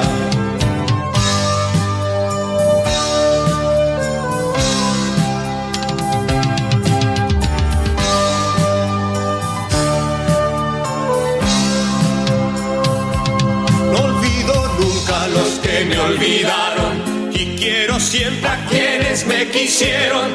Voy apurado cuando hay un camino y voy tranquilo cuando falta tiempo. No tengo calma si no tuve ira, no tengo paz si no viví la guerra, no tengo fuerza si no tuve miedo, no tengo Dios si no temí su ausencia, no tengo calma si no tuve ira, no tengo paz si no viví la guerra, fuerza si no tuve miedo, no tengo, si no ausencia, no si no tuve ira, si no viví la guerra, no tengo fuerza si no tuve miedo, no tengo Dios si no temí su ausencia. Si no tuve ira, tengo paz. Oh, mira, Gabriel, no, no importa, están comentando ahí en el chat. La verdad que no importa el tema del dinero que, que, ha invertido, perdido, aunque sea una pequeña parte por pagar por su hora social o lo que fuera. Este, importa 13 años de dolor, de medicación, de un montón de cosas, ¿no? Este, y de una enfermedad que va avanzando este, estrepitosamente y que va tomando cada vez más, ¿no? Como un tumor, ¿viste? Porque, es decir, aunque sea el mismo dolor, aunque sea la misma intensidad, vos sabés que se mide el dolor, hay trabajos, investigaciones sobre el dolor. Este, no me acuerdo, hay un médico que yo conocí, pero no, no, por más que me ponga ahora a pensar, bueno, este, que trabajaba sobre este tema. Bueno, este, eh, aunque el dolor sea el mismo, lo que no se resuelve en la vida, lo que no se modifica, empeora aunque siga igual. Es decir, si en la intensidad de dolor de 1 a 100 ella tiene un dolor 45 o 50, vamos a decir, el tener siempre el dolor 50 hace que al cabo de los años parezca que el dolor es 100, porque hay menos tolerancia al dolor. O sea, si yo, Gabriel, te pego un palazo y te va a doler, y atrás de este palazo te pego otro, y atrás de este palazo te pego otro, y atrás otro, con la misma fuerza, el último puede llegar a matarte. Está claro, sin embargo, siempre el mismo palazo. O el primero no te hace un hematoma, pero el, quinto te, te, parte una costilla, porque el cuerpo empieza a tener menos resistencia. Entonces, sí, el, el dinero que gastó, el tiempo que perdió, pero lo peor es la intoxicación emocional, vincular, química este, y, y vivencial, porque, porque, porque es muy duro. Dani, yo salía cada niña, intenté llamar varias veces, pero no se puede. Andrea Centeno, eh, no hay que llamar a ningún lado. Hay que mandar, mira, no tenés ni foto, no existís en el mundo. No sos una flor. Este Facebook es de una persona. Una persona tiene que tener una foto. Qué conflicto que tenés con mostrarte al mundo.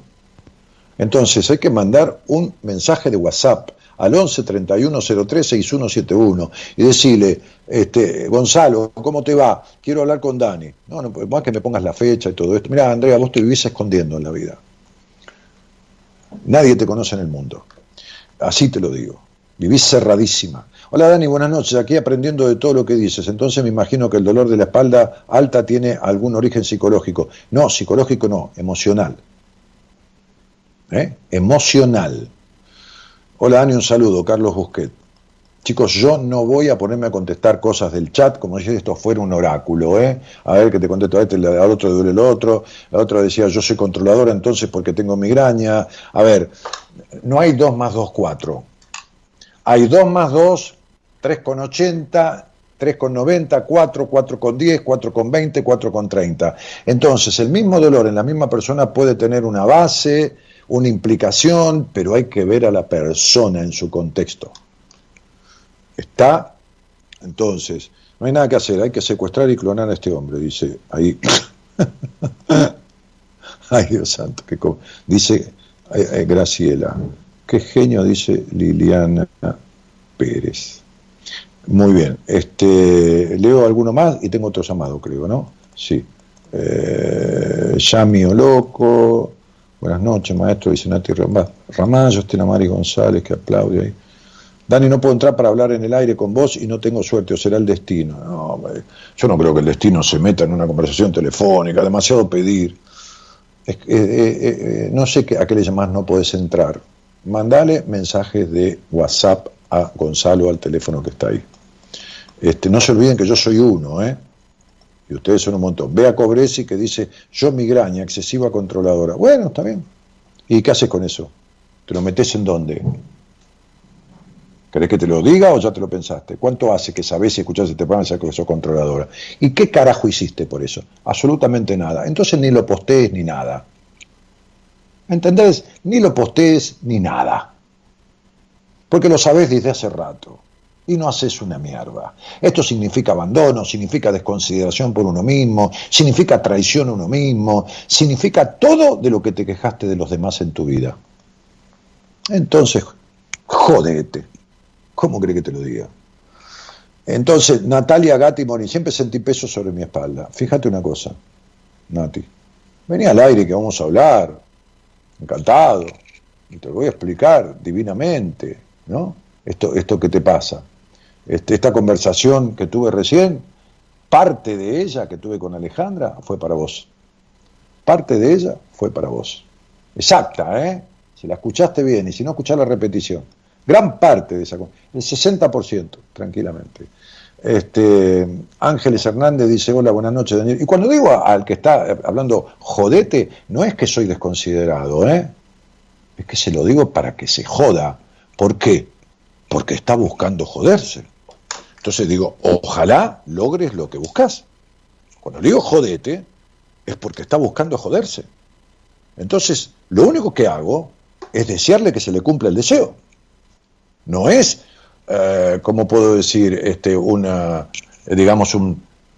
que yo tengo el deseo que se joda. No, no, no, no, no, no, no. Entendamos cómo las cosas son dichas, no como cada uno las quiere entender. Cuando digo jodete, es porque lo que querés es joderte. Es decir, te deseo que se te cumpla tu deseo.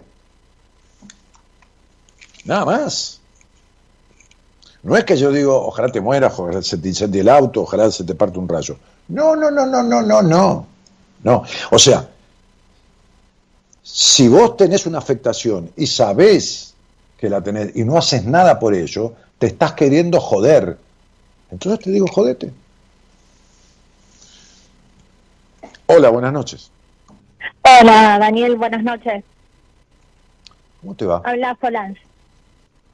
Sabes Hola, que Sol. me escucho ¿De a mí dónde- misma de- cuando de- te hablo. De- eh, espera un poquito. ¿De dónde Sí. sos? De Avellaneda, Buenos Aires. De Avellaneda. Eh, ¿Y qué me dijiste recién que no te escuché, cielo? Que no, que hace un ratito, que cada vez que te hablo me escucho a mí misma. Ah, a, a- ver, este, este, Gerardo, si podemos este, arreglar ese asuntilio, como que hay un, un retorno muy fuerte. A ver, hablame, cielo. Hola, a ver, me ahora. Sí, me sigo Pero escuchando más bajito igual. ¿Eh? Yo a vos te escucho perfecto, pero cada vez que hablo yo me escucho a mí misma. Bueno, igual ahora te- yo me eh, escucho más bajo de lo que me escuchaba al principio de la conversación. está bien, vamos, vamos a cortar. ¿Qué, qué estás hablando? ¿De un celular? De mi celular, sí. Muy bien. ¿Vos estabas cuando te llamaron? ¿Estabas con alguna aplicación, algún jueguito o algo? No, no, no, te estaba escuchando a vos Bueno. por Facebook, pero tengo todo cerrado. Muy bien. Por las dudas, vamos a cortar, cerrar todo y llámenla de vuelta, chicos. Yo la espero. Gracias, Daniel, hasta luego. De nada, querida. Bueno, este, que, a ver, eh, a ver si tengo algún, algún coso acá, un mensajito. Eh, sí, eh, porque saben que quieren, chicos, juegan, juegan al, al hay, eh, hay cuatro colores, yo elijo el blanco, ¿qué significa? Podemos jugar a eso pero yo siempre tuve dolor de espalda alta. Entonces, lo quieren descubrir eso y ¿saben qué hacen con eso? Nada. Nada. Porque no saben cómo resolverlo. Porque no hay una explicación, no hay, no hay una base, porque el dolor de espalda tiene que ver con cierta cuestión emocional, vincular de uno con uno mismo, que uno se cree que es a partir de los demás, pero que en realidad es de uno con uno mismo. Pero aparte hay que ver qué otra cosa satélite hay y hay que ver lo emocional, desde qué lugar está afectando esa espalda, desde cuál lugar. Entonces, eh, jue- juegan a, adivinarme la causa, ¿entendés? Y es algo que a mí me, me- rompe las bolas, porque es un- una cosa de que lo he comprobado con años, por eso yo he modificado totalmente. Antes me devanaba el cerebro diciéndole y haciendo cuentas en el aire con el nombre de la que hacía una pregunta. No, Dani, ¿tenés hijos? Sí, un montón. Entonces, el, el punto es, eh, eh, hay, hay, hay que personalizar. Dani, gusto volver a verte. Soy Lidia, del 21 del 3 del 60. Bueno, el año que viene, en marzo, justamente cuando empiece el, el otoño, te, te mando un saludo de cumpleaños, Li- Lili. Eh, eh, yo no hago eh, nada con las fechas de nacimiento ni nada, Lili, solo con las personas que salen al aire. Hola, eh, querida, ¿cómo estás? Hola, Daniel. Ahí está, ahí te escucho bárbaro. Perfecto. Vi- ¿Viste? Bueno, me alegro. Eh, me decías que sos de, de la ciudad de, De Avellaneda, en el sur. de Avellaneda. Sí, sí, conozco. ¿De, de qué cuadro? Y un poco y un poco. Soy independiente, pero hice todos los deportes en Racing, así que, viste, Qué loco. ando en un gris Bueno, raro. Sí, somos, somos primos. Bueno, yo no soy fanático de fútbol, ¿eh? para nada. No, yo tampoco, tengo, es por rival- herencia no tengo nomás. rivalidad con Independiente ni con, ni con nadie. Soy, soy hincha de Racing, mi viejo era de Racing, me gusta el Sí. fútbol, pero me gusta el buen fútbol, más allá de quien lo juegue, ¿entendés? Por supuesto que sí. si tengo que preferir, prefiero que gane mi equipo, tampoco soy un tarado.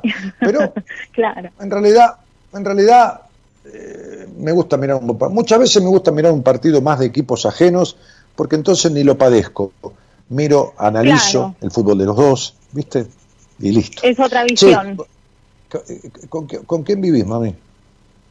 Eh, con mis dos hijos, una nena de 10 y un varón de 6.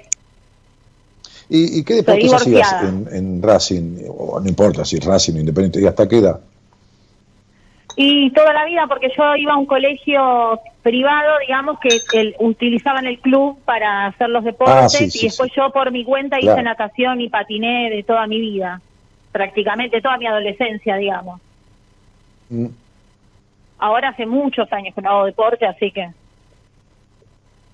¿Patinaste sobre ruedas o sobre, sobre hielo? sobre ruedas, patín artístico. Ah.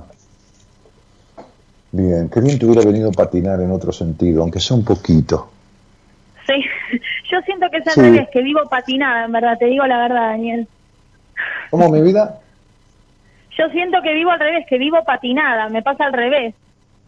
No, no, no, porque vos tomás patinada por no poder hacer pie. Sí, puede ser. Y en, puede y ser. en mi época le decíamos patín. Sí. A ver, cuidado, cuidado porque yo no tengo ningún tipo de prejuicio sobre ningún tipo de actividad que Sí. no le dañe al otro ni le imponga nada. Es decir, si vos me decís un tipo que vende droga, ¿está? Claro. Este, habría que matar, habría que matarlo. ¿Está bien?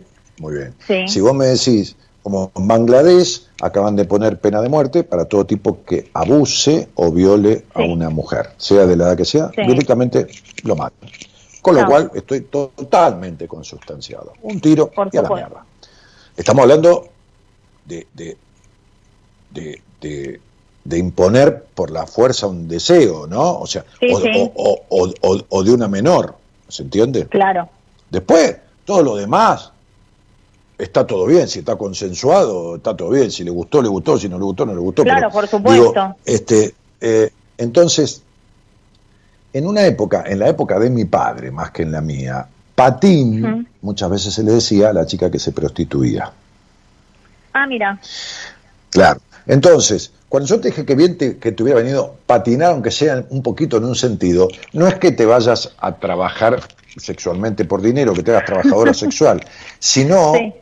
que patinaras un poquito por fuera del camino de la sexualidad que siempre transitaste, ¿entendés? O sea, ¿se Sí. entiende? Salirte un poquito del, del esquema, ¿no? ¿Entendés? Sí, ¿sabés Porque vos hiciste pasa? mucho patín artístico, al- mucho esto, mucho No, lo otro, no, mucho el cuerpo, revés, mucho ¿eh? culto, mucho, hola, espera un poquito, tratá de escucharme. Mu- mucho Sí. culto, después yo te escucho a vos, mucho culto por la Sí. gimnasia, mucho culto por esto, Sí. desde la exigencia al cuerpo, desde el disfrute de lo artístico, pero Hmm. en otras partes no fue equilibrado.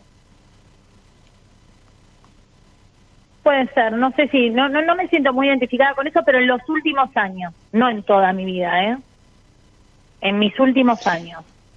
Yo te Yo estoy me divorcié hablando hace de- cuatro de años y en yo te- esos cuatro años eh, sexualmente he abierto mucho la cabeza y de hecho he conocido mucha gente.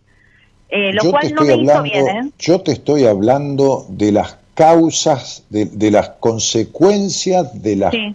de las, de la crianza del hogar donde naciste.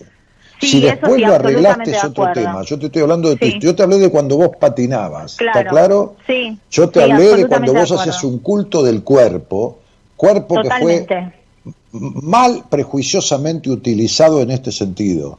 ¿Está claro, Negra? absolutamente de acuerdo hablaba. Sí, sí, sí, sí. Sí, perfecto. Ahí está. Sí.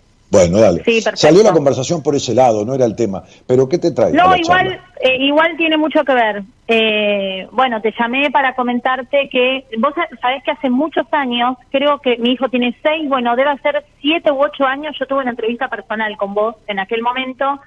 Justo estaba escuchando que vos recién hablabas de que había una chica que vos le tuviste que plantear que ella no estaba preparada en ese momento para hacer la terapia con vos.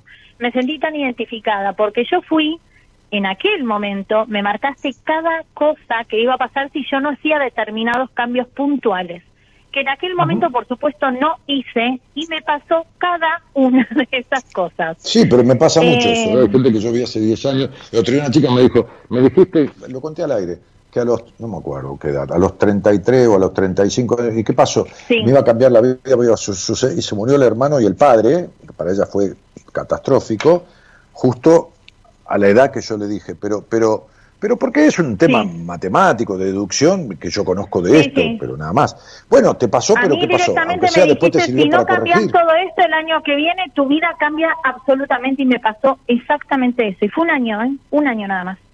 Un año y se me derrumbó la estantería, digamos, que fue cuando me separé, Claro. con un niño de un año y medio. Eh, pero año- después pasó el tiempo, eh, te, lo, te, te lo resumo porque si no te voy a tapar, perdón.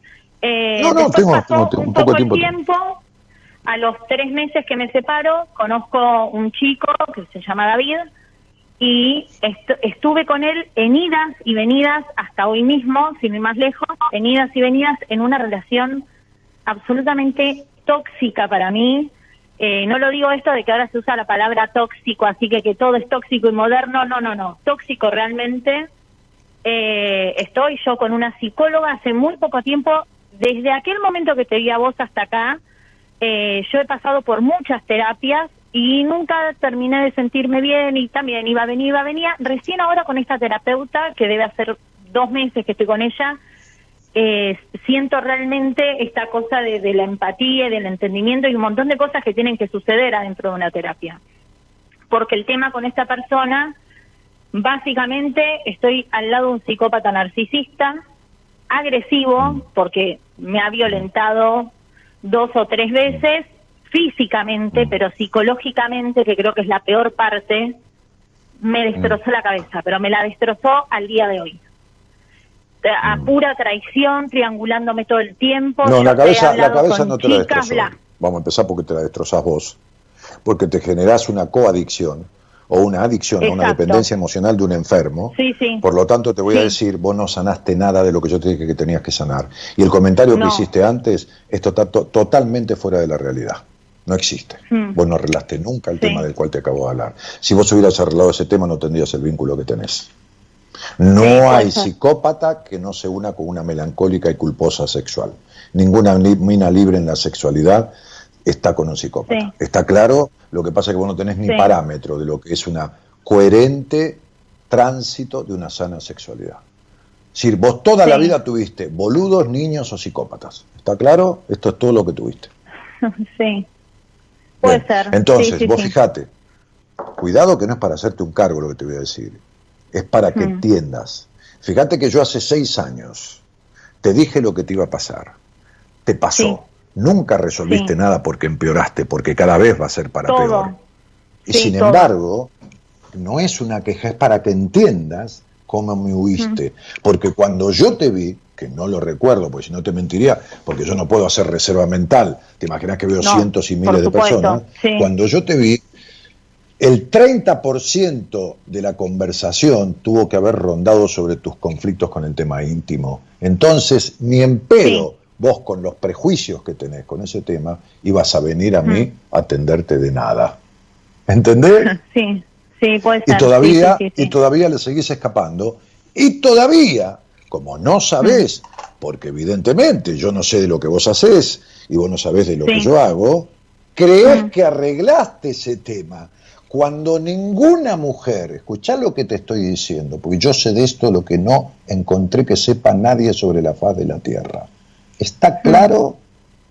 Está claro. Estoy Sí, sí, en sí. el buen sentido, harto, en el buen sentido, en el buen sentido, harto por la cantidad de atender profesionales de la psicología. Entonces, claro. no hay ninguna mujer sobre la faz de la Tierra que tenga desarrollado su potencial sexual en todos los sentidos de su posibilidad de expansión orgásmica, de sus pechos, de su esto, de lo otro, que ni de casualidad pueda durar de tres días o cinco días con un psicópata. ¿Entendiste? Sí, Para estar con Sí. un psicópata hay que ser una melancólica de base. Y toda mina histérica como vos tiene melancolía de base y una bueno, horrible yo estoy medicada por depresión. Yo estoy medicada Que por no depresión, de hecho.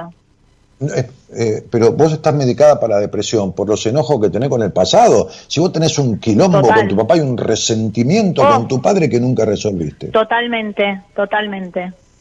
Y bueno, si lo estoy viendo Soy acá. hija única Entonces, y- y- recién y- hablaba yo con que Alejandra, soy que es controladora. Bueno, vos le triplicás el control. A esa chica que yo hablé recién de controladora, donde tenés vos el número, le triplicás el control. Tu fecha Sí. de nacimiento, el total da cuatro. No solo que Sí. te da un vacío existencial terrible, sino que encima Sí. triplicás el control. Sos el Terrible. triple controladora Bueno, que la, que la escuché cuando esta Pará de hablar, hablaste de las migrañas. pará de hablar, Por eso me medican, sí. pará de hablar. Y escuchá. En la puta vida te escuchó nadie y jamás escuchás a nadie. Sí. Si no entendés un carajo y me dijiste que sos bien cogida cuando en realidad no tenés ni la más puta idea, estás con un psicópata, estás en una relación enferma y querés explicarme y darme explicación de las cosas como sabiendo. Lo único que tenés es incertidumbre de quién carajo sos, qué es lo que querés y una ansiedad de puta madre. Eso es lo que puebla tu vida. El vacío existencial, la ansiedad y la incertidumbre de no saber quién carajo sos. Entonces vos que viniste al aire, habiendo arreglado lo que dijiste que arreglaste, nunca arreglaste nada. ¿Entendiste? Sí. Sí. Andá a tu terapeuta que se llama, el primer nombre. Analía. Muy bien, Analía.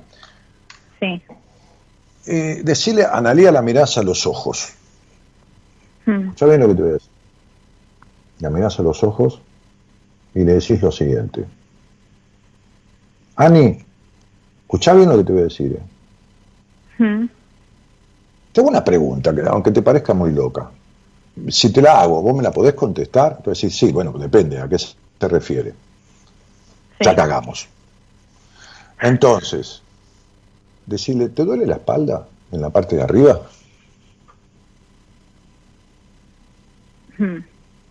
Si te mira o esquiva la mirada o te dice sí, puedes levantarte y andarte, y andarte. Si querés quedarte y darle una segunda oportunidad y decirle no quiero hablar de ninguna otra cosa que no sea de mi genitalidad y de mi sexualidad, de mis orgasmos a medias, de mi necesidad de controlar todo, de mi vacío existencial y melancolía que provienen todos del conflicto que tengo con la sexualidad. A ver, yo te voy a decir una cosa. Si de 0 a 10, el 10 es tu total sexual, o sea, cada uno tiene su 10, ¿se entiende lo que quiero decir? Sí. Lo tuyo, vos estás en 3,50. ¿Me escuchaste? Mm. Sí. Bien, eso es. Sí. Que vos seas en la cama Mm. la tipa que quiere vaciar al tipo que tiene al lado, ¿entendés esto? Porque hay dos clases de histérica. La pasiva, que es como una bolsa de papa, y la histriónica, que es como vos. ¿Me Sí. ¿Entendiste? ¿Está? Bueno, esta, Sí. esta necesidad tuya de vaciar al tipo que está con vos en la cama y justamente de meterte con un psicópata que es el hombre imposible, igual que quién, que en tu papá, porque fue el hombre imposible Mm. es la necesidad de que el tipo vaciarlo en la cama para que no mire a ninguna otra mujer, para que no te abandone, para que no te deje de lado como te dejó de lado siempre tu papá. Entonces lo que vos tenés es- es un Edipo terrible con tu padre no resuelto, por resentimiento el Edipo, por una carga de enojo, y una histeria que proviene de que nunca saliste del triángulo inicial entre tu padre y tu madre. Y esto se refleja en la depresión, en la incertidumbre de vida y en tu sexualidad, que es un 3,50, no aprobaste. ¿Entendiste? Por eso te fuiste, Sí. te pasó todo lo que te dije que te iba a pasar y anduviste dando vuelta por 50 terapeutas y a mí nunca viniste a verme. Y no te lo digo para que vengas tampoco, te lo explico para que entiendas por qué no viniste. ¿Entendés, Sí. cielo? Sí, sí, ¿Lo entendés? absolutamente. Bueno, entonces vos fijate que ahora está dos meses que estás divina en terapia, te recorriste todos los terapeutas, sin embargo venís a hablar conmigo porque el problema no tiene solución. Y desde que empezaste con Analía, decime cuántas veces hablaste de tu genitalidad y de tu sexualidad. No, hemos hablado de la violencia y de la agresión, que es lo que a mí Sí. me, obviamente, Nada por ver, supuesto, me ver, afectó. Nada que ver. Mm. Si sos una culposa en el sexo, por eso mereces castigo. Si no fuiste lo suficiente para atraer la atención y el cariño de tu padre y la protección como debiera, por eso sos una cagada que merece castigo. Esto, de este tema yo hablé en el almuerzo con Mirta Legrand. Mirá, mirá, mirá en mi canal de, de- de YouTube la comida con Mirta Legrand y fíjate cuando yo dije la mujer golpeada necesita ser golpeada y expliqué por qué. Claro. ¿Entendés? Entonces, Sí. además, de, además de los prejuicios sexuales que supuestamente superaste, es decir, que rompiste un poquitito, por lo tanto mereces castigo por puta de mierda, por haber disfrutado Mm. un poco, mereces castigo, por eso tenés un psicópata. El psicópata Sí. lo único que no aguanta es una mujer libre en la cama. A ver, tuve una paciente con un psicópata, 20 años la cogió poniéndole la boca sobre, la mano sobre la boca para no escucharla gemir. 20 años. Y si en alguna medida tenés un poquito de libertad en la cama, que es lo poquito que vos tenés, con tus orgasmitos de clítoris, apenas, entonces después te caga trompadas, o te trata de puta, o lo que fuera. Sí, Porque el psicópata es producto de la relación con la madre, de una madre que lo traicionó. Mm. Por eso él no cree en ninguna mujer. Y por eso las maltrata a todas. Entonces, tu Sí. papá, ¿qué hizo para que vos tengas esta situación emocional con él? ¿Cómo fue tu relación con tu padre en tus primeros 10 o 12 o 14 años de vida? En mis recuerdos fue buena en aquel Bueno. momento, pero en mi bien. ¿Y adultez fue de lo más pésimo que de puede haber. Ahí está. Me de- después de esa edad, después de mi infancia, no me defendió jamás. Me dejó sola Bueno, perfecto. O sea, cuando, cuando vos menstruaste y empezó la mujer a surgir, y ahí te Me cortaron y te castraron la sexualidad. Nunca te defendió. Entonces ahí tenés No. al psicópata abandonándote todo el tiempo. ¿Y dónde estás con el psicópata? Mm. En una relación triangular. ¿Igual que quién? Que la de tu padre, tu madre y vos. Claro. ¿Entendiste? Sí. ¿Y de qué carajo Sí. de agresividad me venís a hablar? ¿De qué carajo de agresividad me venís a hablar? ¿Qué tiene Sí. que ver la agresividad? Dos meses hablando de agresividad. Olvídate, flaca. Sí. No resolviste Sí. nada. No.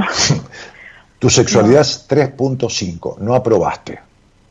Ok. Mirá, te lo Vamos vuelvo a repetir para que lo escuchen todas las personas que están aquí. ¿Está? Psicópatas no hay desde ya. No hay ningún psicópata que pueda escuchar este programa. A no ser que esté la mujer tratándose conmigo o la de mujer y el tipo, como todo psicópata, Claro. necesita estudiar, necesita Hmm. controlar todo, necesita todo, ¿no? Bien, entonces puede haber un psicópata escuchando. No hay ninguna Claro. mujer que haya resuelto su pasado con respecto a la triangularidad de entre su padre y su madre, con un padre que no protegió, a través de romper las limitaciones en su sexualidad, que pueda estar tres días seguidos con un psicópata. ¿Me entendiste? Mm. Sí, sí, sí, absolutamente. Sí, Muy bien. Entonces, sí. es muy simple esto. Necesita tres meses para ser resuelto. Dos meses y medio, tres meses y medio, basta y se acabó. No hay más psicópata, no hay más. Lo mirás al tipo un día por la calle y decís, ¿cómo, me pude, cómo pude haberme cogido esto? Como dicen mis pacientes. Vos me ¿no? decís que eso me puede pasar porque yo siento que no salgo de este infierno nunca más. Tengo cuatro años de esto. Y lo vivo como un infierno, ¿eh? Realmente.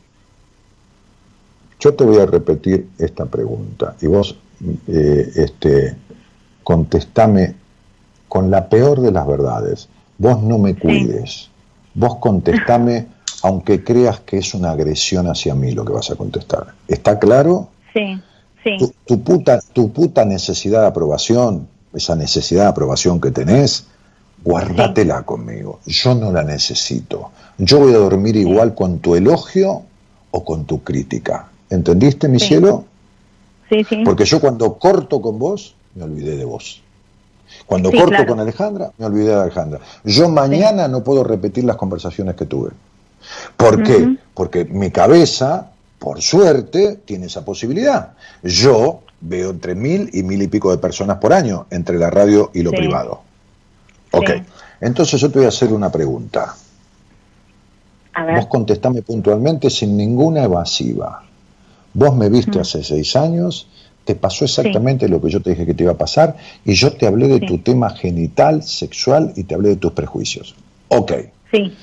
Resulta que te metiste con un psicópata. Muy bien. ¿Cuánto hace Sí. que volviste a escuchar mi programa? ¿Un día, dos meses, tres meses, cinco meses? Eh, a escucharte volví hoy. A Muy escucharte. Te sigo en las, nunca dejé de seguirte en las Ahora redes decime- y no, no, no, traté de volver. No, olvídate, no, no, no me digas más nada. Recién volviste. Bienvenida Sí. nuevamente. Ahora decime una cosa. Si te pasó todo Sí. lo que yo te dije que te iba a pasar, y yo te especifiqué cada cosa que te pasaba, por qué te pasaba y los conflictos que vos tenías hasta con tu intimidad, ¿por qué no me Mm. viniste a ver a mí? Contestame la verdad. Eh, mira, busqué una entrevista hará dos meses y cuando me dijeron escribile a Daniel, contale lo que te pasó, porque vos ya fuiste, entonces contale que ya fuiste, mandale un mail con todo esto, vos sabés que yo ahí no escribí, porque encontré esta, esta terapeuta y seguí por ahí. No, Si vos me lo preguntás tu ahora-. ¿Entendés lo No, que te digo? está. No vas a venir a mí, ahora, porque yo me voy a meter donde uno- vos no querés que me meta. Sí. Justamente no sé si lo que causa meter, tus ¿eh? vínculos distorsivos. No tuviste un vínculo coherente con un hombre en toda tu vida. Todos los tipos, No. aunque vos- saliste con 30 tipos, 30 y pico de tipos más o menos, ¿no? Sí, sí. Muy bien. Bueno, Sí, en este ya ves con quién estás hablando. mucha Ya ves gente. con quién estás hablando. Todas fueron decepciones. ¿Te queda claro? Uf, sí, Entonces te Sí, mando un cariño todas. grande, cielito. Te mando un cariño sí. grande. Preguntale al, por el dolor de espalda a, a Analía. ¿Dale? Un cariño grande. Dale, espero verte. Chao. Chao, Daniel, Chao, gracias. chao, chao, chao, chao. Pero carajo, será posible. Ya estoy viejo, no choto, pero grande. Ya, a ver, hacer siempre lo mismo, si uno no aprende es un pelotudo. Y yo hace 27 años que vengo haciendo lo mismo. Y aprendiendo de mí, porque en algunas cosas tuve que aprender de la vida y de mí, porque lo que, lo que aplico, no, parte de lo que aplico, entre un 30 y un 40%, no está escrito en ningún libro de ningún lado.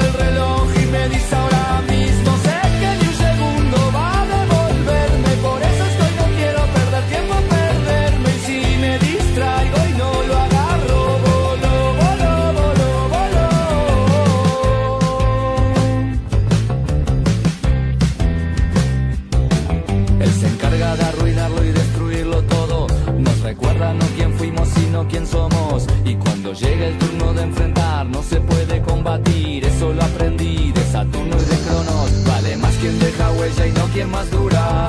Y algo que perdura puede ser abrumador. El que se atrevió a decir que el tiempo todo lo cura. Seguro que no usaba o no tenía reloj. Soy otro anónimo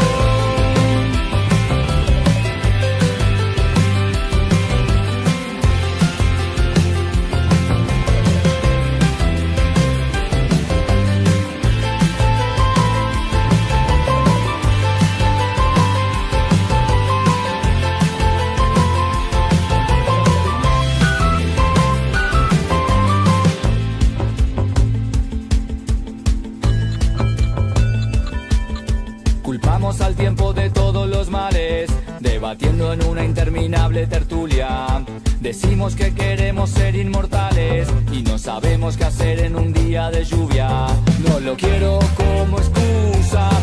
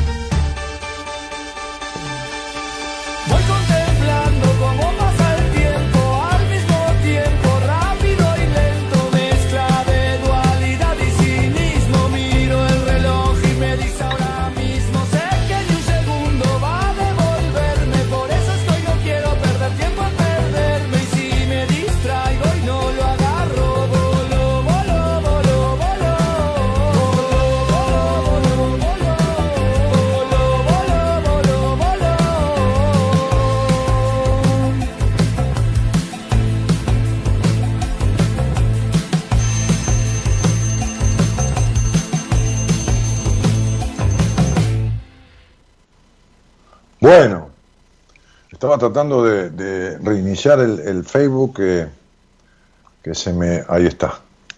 Se me había colgado, ahora sí.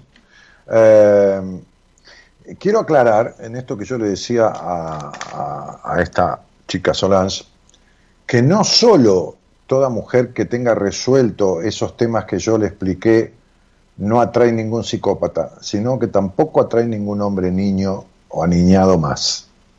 Es decir, directamente no lo atrae. Y si por casualidad se le cruza en un cumpleaños, porque tiene un cumpleaños de amigos y se cruza, le dura un ratito, le dura una salida o una conversación o dos, porque vuelvo a repetir, las parejas no se eligen, los vínculos no se eligen, se atraen.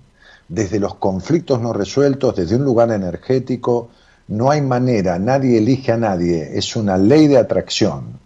Estamos, pero no la ley de atracción que uno desea mucho algo y, y atrae y viene el, oro y los brillantes. No, eso no. no. Es una ley de atracción por, por, por cuestión eh, energética, de la energía, de la, de, la, de la electroenergía del cuerpo, de la química, de los conflictos emocionales no resueltos. Por eso le llamo parejas, vínculos patológicos.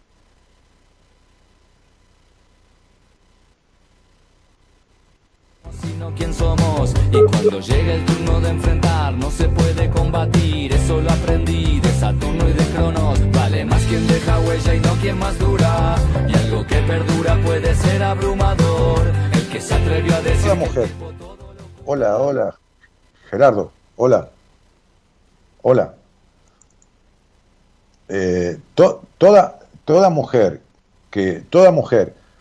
Ok ok está toda mujer que haya resuelto esos temas es imposible que se una, que se cruce, se puede cruzar con cualquier persona, que se una a un psicópata o a un hombre aniñado. Imposible. Imposible. O sea, vengo tratando esos temas desde hace muchos años. Y tengo un celular, a ver, que hay algunos pocos pacientes, eh, me dijo Marita el otro día que llevo atendido a 600, 700 personas en, en los últimos tres años, creo, este, atendidas en terapia, ¿eh? En terapia. Eh, este, y, tienen mi celular. Nadie me vino a reclamar. O sea, viste que me decía, a reclamar porque la mercadería. Ah, con respecto a cosas de base. Sí, por supuesto que les han pasado cosas en la vida, como me pasan a mí. Bueno, pero nadie me vino a reclamar. Los vínculos son la misma mierda que tenía antes, me encuentro con la misma clase de tipos, esto, lo otro. Eh, todos mis jefes son unos hijos de puta. No, no, cambia totalmente la vincularidad. Laboral, afectiva. Cambia. Pero no es magia. Es que cuando uno se transforma, sus vínculos se transforman. Su vida se transforma, su salud se transforma, y su cuerpo se transforma. Y se transforma su estado de ánimo. Y se transforma sus síntomas. No hay misterio en lo que digo. Tampoco es mágico. Es lógico. De toda lógica. Es tan simple como eso. La pared que era blanca y se pintó de verde, no es más blanca, es verde.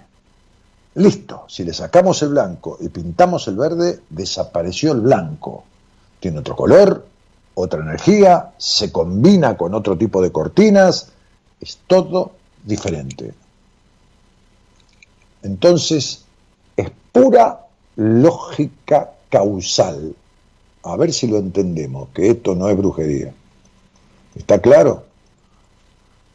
Entonces, eh, sí, se cortó, dicen por acá, bueno, muñequitos de todo tipo, que son eh, stickers. ¿Qué es esto? A ¿qué son stickers? ¿Cómo se llama? Los muñequitos, esos de, que, de, de cosas, estos muñequitos, ¿ves? Esto. Sticker. Este, eh, Mirta Argüello manda su fecha. Voy a empezar a indicarle al, porque no entienden, este, al, al, al productor que cada vez que vea un nombre con una fecha borre el comentario. ¿Está? Así que te lo pido desde ya, este, este, Gonzalo. Si yo digo, no digo nada por la fecha y siguen poniéndolo, entonces o me toman de pelotudo o, o- son tontos. Ni yo soy pelotudo, ni quiero gente tonta. Eh, porque la gente tonta, con todo mi respeto, no entiende las cosas. ¿Para qué querés? Que no vas a ir poniendo la fecha los próximos tres años. Así que desde ahora, Gonzalo, cuando ves una cosa con una fecha, eh, borras el comentario. ¿eh? De ahora en adelante. Dani, ¿por qué decís que un psicópata no te escucharía a vos? Porque un psicópata jamás va, a terapia. ¿De qué me estás hablando? A ver, negra, te lo explico. Porque un psicópata jamás va a una terapia, jamás va a escuchar a un terapeuta, jamás va a escuchar. Sí, yo le pareceré un imbécil, un estúpido, un tarado, un desquiciado mental, cualquier cosa, menos ni lo más mínimamente lógico. Además, un psicópata es perfecto. No tiene nada que aprender en la vida. No importa lo que actúe y que diga no, porque yo no. Eso es actuación. Un psicópata es perfecto, no tiene nada que aprender. El error siempre es de los demás. ¿Entendés, Silvia? Entonces, este, me encanta oírte, pero se me están cerrando los ojos. Anda a dormir, Daniela, ¿qué estás haciendo? Escuchándome a mí. Dormí que, que está mejor. Eh, eh, eh, aparte, hablo de temas que mejor que se te cierren los oídos más que los ojos porque, porque te hacen ruido interno, ¿entendés? Eh, bueno, me, estoy yendo. Eh, Nos vamos de la mano de, al pan pan y a la psicóloga Dani, dice Gabriel. no, porque ¿sabes qué pasa? Lo, que necesito es que esta piba se dé cuenta de lo que está haciendo con su vida. Cuatro años, vos me asegurás eso. Con tu terapeuta que tenés buena empatía, que sigan hablando de la agresividad. Dos meses hablando de la agresividad. Dios y la Virgen Santa. Este, Gerardo, eh, vámonos, vámonos, que, es lo mejor que podemos hacer.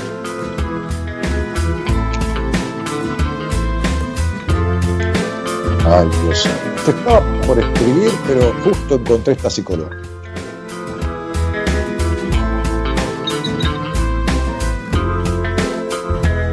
Esperaría que no te asuste este instante de sinceridad.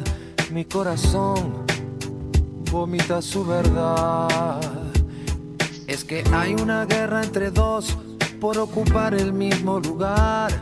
La urgencia o la soledad. La soledad fue O si tan no- sombría que si no, no te que- encontrar tu naturaleza divina. La urgencia ganó esta vez, dispuesta a penetrarte,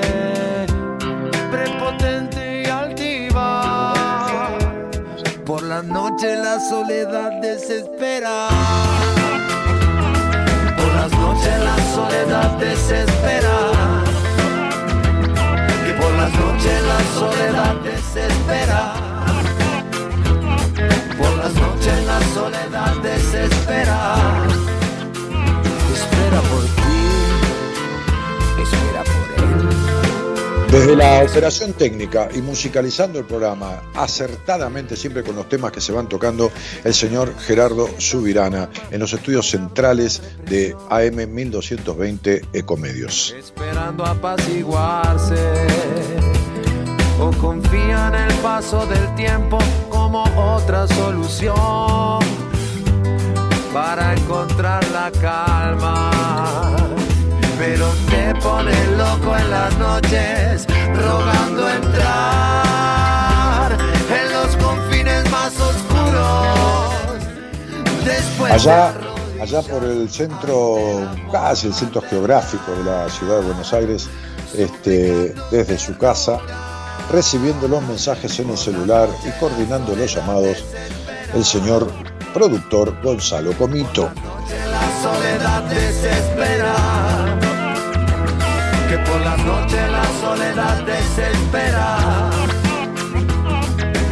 Noche la soledad desespera. Mañana, mañana en el programa conduce el licenciado en psicología, astrólogo él, don Pablo Mayoral. Él espera por ti, por él. Espera por mí, también por aquel. Desde aquí, desde este, los estudios centrales de mi hogar, en mi casa, mi nombre es Daniel Jorge Martínez, un programa más o un programa menos de este Buenas Compañías, después de 27 años y algunos meses ininterrumpidos de estar al aire. Chao, buenas noches y muchas gracias por estar a todos. Nos encontramos el miércoles 15 minutos antes en mi Instagram, arroba danielmartinez.ok y luego en el programa.